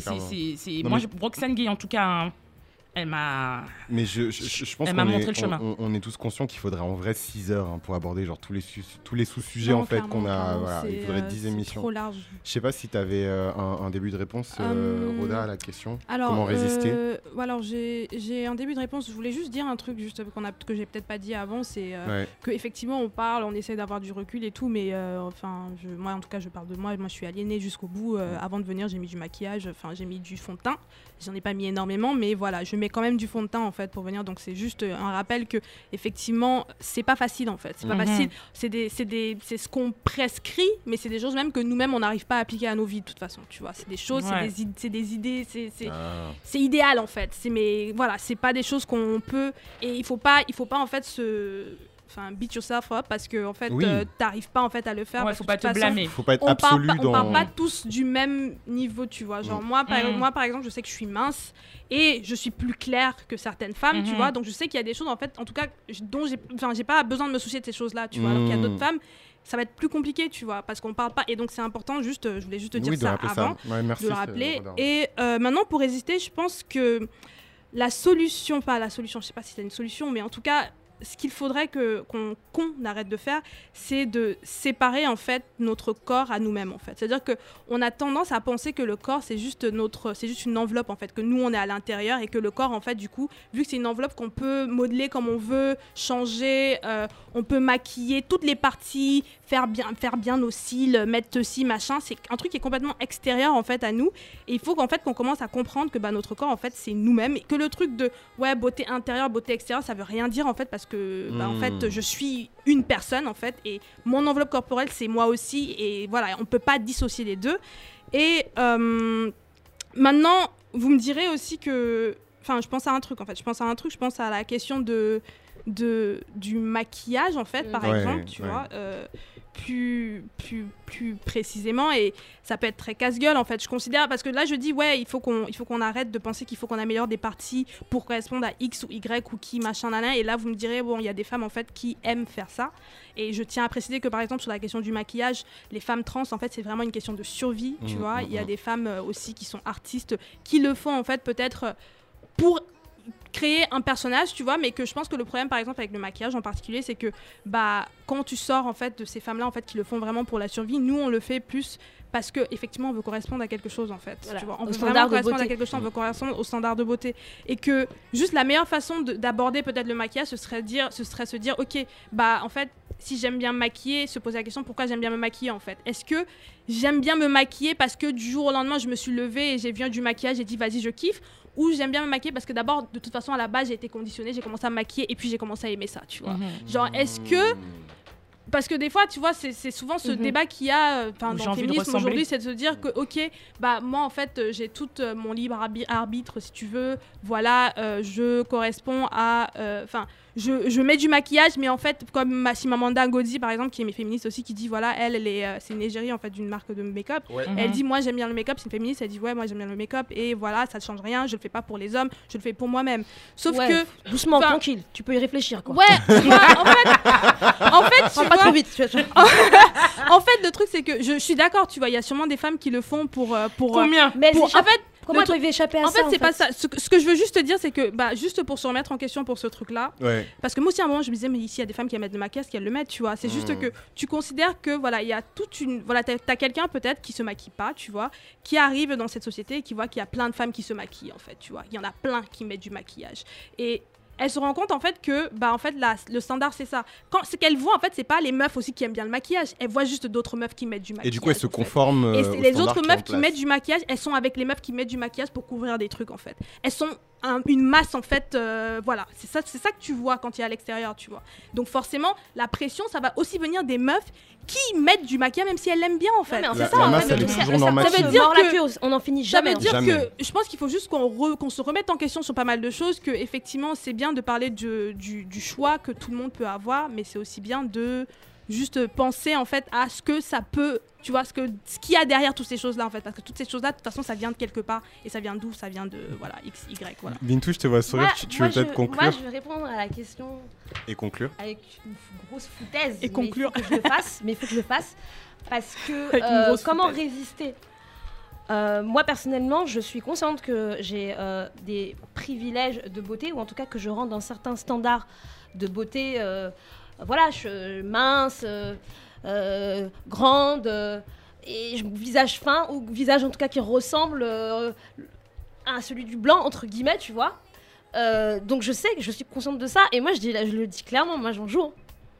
Moi je résiste pas en fait, tu vois. Mm, mm, mm. Je sais dire que quand je dis que j'en joue, c'est que déjà un, je comme tout le monde, je me maquille, enfin je me maquille, donc je, Mm. je survalorise ce qui est censé déjà être beau Et vois. reconnu par les standards. et reconnu Mhm. par. les- bah, c'est pour ça que je dis censé être Mm, beau. Donc ça ne veut pas dire que je ne suis. Donc ça veut dire que je suis aliénée, hein, comme tout le monde. Donc euh, mais mais je pars pas de, de, de loin. Je pars de déjà de d'un bon capital, tu vois entre De guillemets. privilège, en fait, Voilà, je beauté. de privilège. Donc je pense que c'est important de le dire. Mais quand je dis que j'en joue, c'est que bah dans le monde dans lequel on vit, la beauté est tellement importante, ça t'ouvre des portes, euh, ça te permet de euh, ça te permet d'avoir peut-être un taf. Enfin je sais pas, tu vois. Donc moi j'utilise hein, ce privilège-là maintenant comment résister Pour moi, je le vois plus par rapport à moi-même, en fait, enfin, Bien sûr, psychologiquement, bien en sûr. fait. Et là, euh, j'avoue que je sais pas. Je, de- je sais pas. J'avoue que je pense que je suis très Mais aliénée, en fait. ok, Ah, mais hein, moi aussi, hein. de pas avoir Non, mais je pense Et, que et- je- et on en parlait. Je pense que euh, je résiste. Enfin, je, ouais, j'ai pas mis en place des choses pour Et- résister Et, à, aux et- standards. et on en parlait avec Roda justement des degrés d'aliénation et de Mm. savoir, enfin être conscient du coup que t'es aliéné et euh, Après, je cultive aliéné un autre petit chose peu dans ma vie, de- tu vois, c'est Bien pas sûr. central. Après, effectivement, on est tous, on est tous d'autres aliénés. choses. Maintenant, il y a des aliénés qui sont peut-être passifs et d'autres qui sont beaucoup plus un peu plus Voilà. actifs dans leur aliénation. Voilà, Voilà, voilà. Mais on est tous aliénés, euh, voilà, on est tous des merdes. On est tous des merdes. Voilà, le mot merci. de la fin, voilà, on est tous des merdes. Euh, alors, bah, du coup, l'émission, elle, elle- elle- elle touche à sa On a fin. fait on deux va, on va juste, on a fait deux Je heures, c'est en c'est- retard. c'est dingue.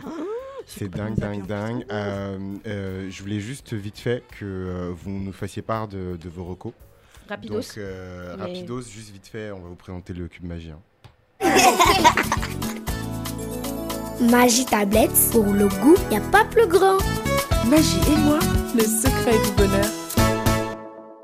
Voilà, ce donc ce ne sont vous- pas des recos, Donc, euh, ce, ce sont des cubes magiques. Alors, ceci, ce- n'est pas une une reco, ceci est un cube magique, donc il est simple, efficace, il donne du coup à la sauce et de l'hypertension.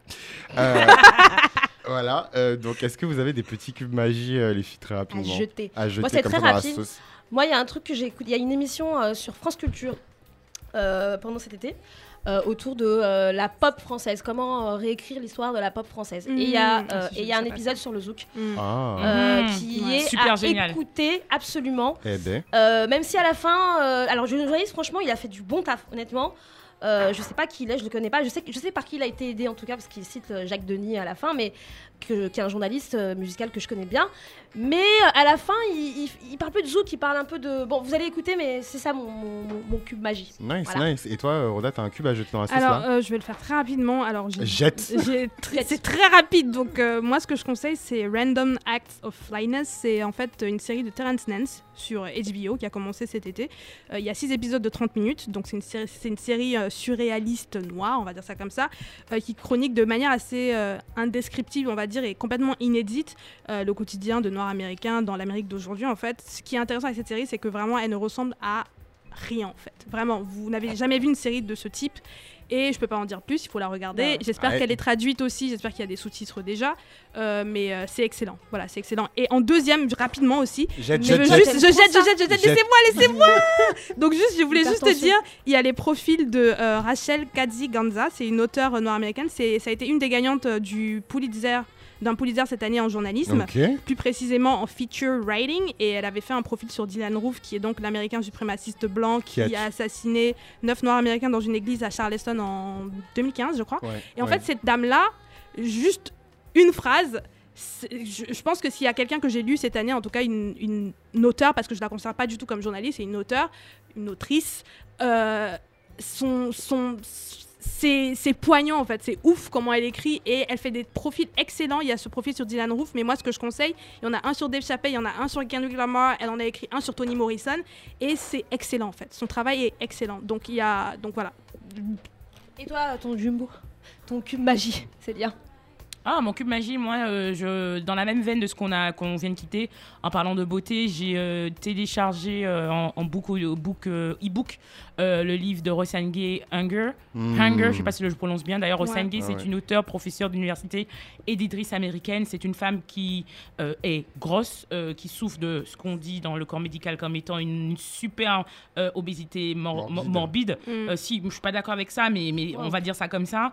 Et euh, elle a écrit Bad Féministe, elle a écrit plein d'autres bouquins, mais en tout cas, moi, j'ai lu Hunger. Et euh, ça a, moi, en tant que femme considérée grosse, euh, changé ma perception sur mon corps. Et je pense que nous, euh, les gens gros, on a besoin aussi que les gens minces euh, puissent comprendre ce qu'on vit dans un monde qui Ouais. est grossophobe. Donc, euh, si, si vous avez Donc du temps, euh, bah, lisez-le parce qu'il n'y a pas que les light skin, les dark skin aussi. Il y a- il y, a plein d'autres choses. Mm. Il y a plein, plein d'autres aspects de nos corps qui méritent un petit peu d'attention et, et de comprendre ce qui se passe en fait. Mm. Voilà. Merci. Bon, bah, du coup, l'émission euh, touche vraiment à sa fin. Merci Ouais. d'avoir partagé tout ça avec nous. euh, On est resté euh, un peu les plus filles. longtemps que d'habitude. On est resté beaucoup plus longtemps que d'habitude, Ouais, mais c'est normal, vous nous avez aussi. manqué, Ouais, c'est la oui. rentrée, ça fait longtemps. Ça fait des apéros, mais il faut Euh, bosser. Hein, du coup, retrouvez-nous sur Instagram, Twitter, Facebook, Piment avec 4i. On est aussi sur Apple Podcast. Laissez des avis, s'il vous Ouais. plaît. Laissez-vous Euh. Voilà, Et puis les tote bags, on les- est là. Voilà, on est là. Il y a petites choses à commander. Non mais vous en saurez plus. Suivez-nous, ouais, plus euh, en nous suivant sur les réseaux sociaux. Voilà, voilà. Et tout de suite, c'est un mix par euh, Crystal Mess.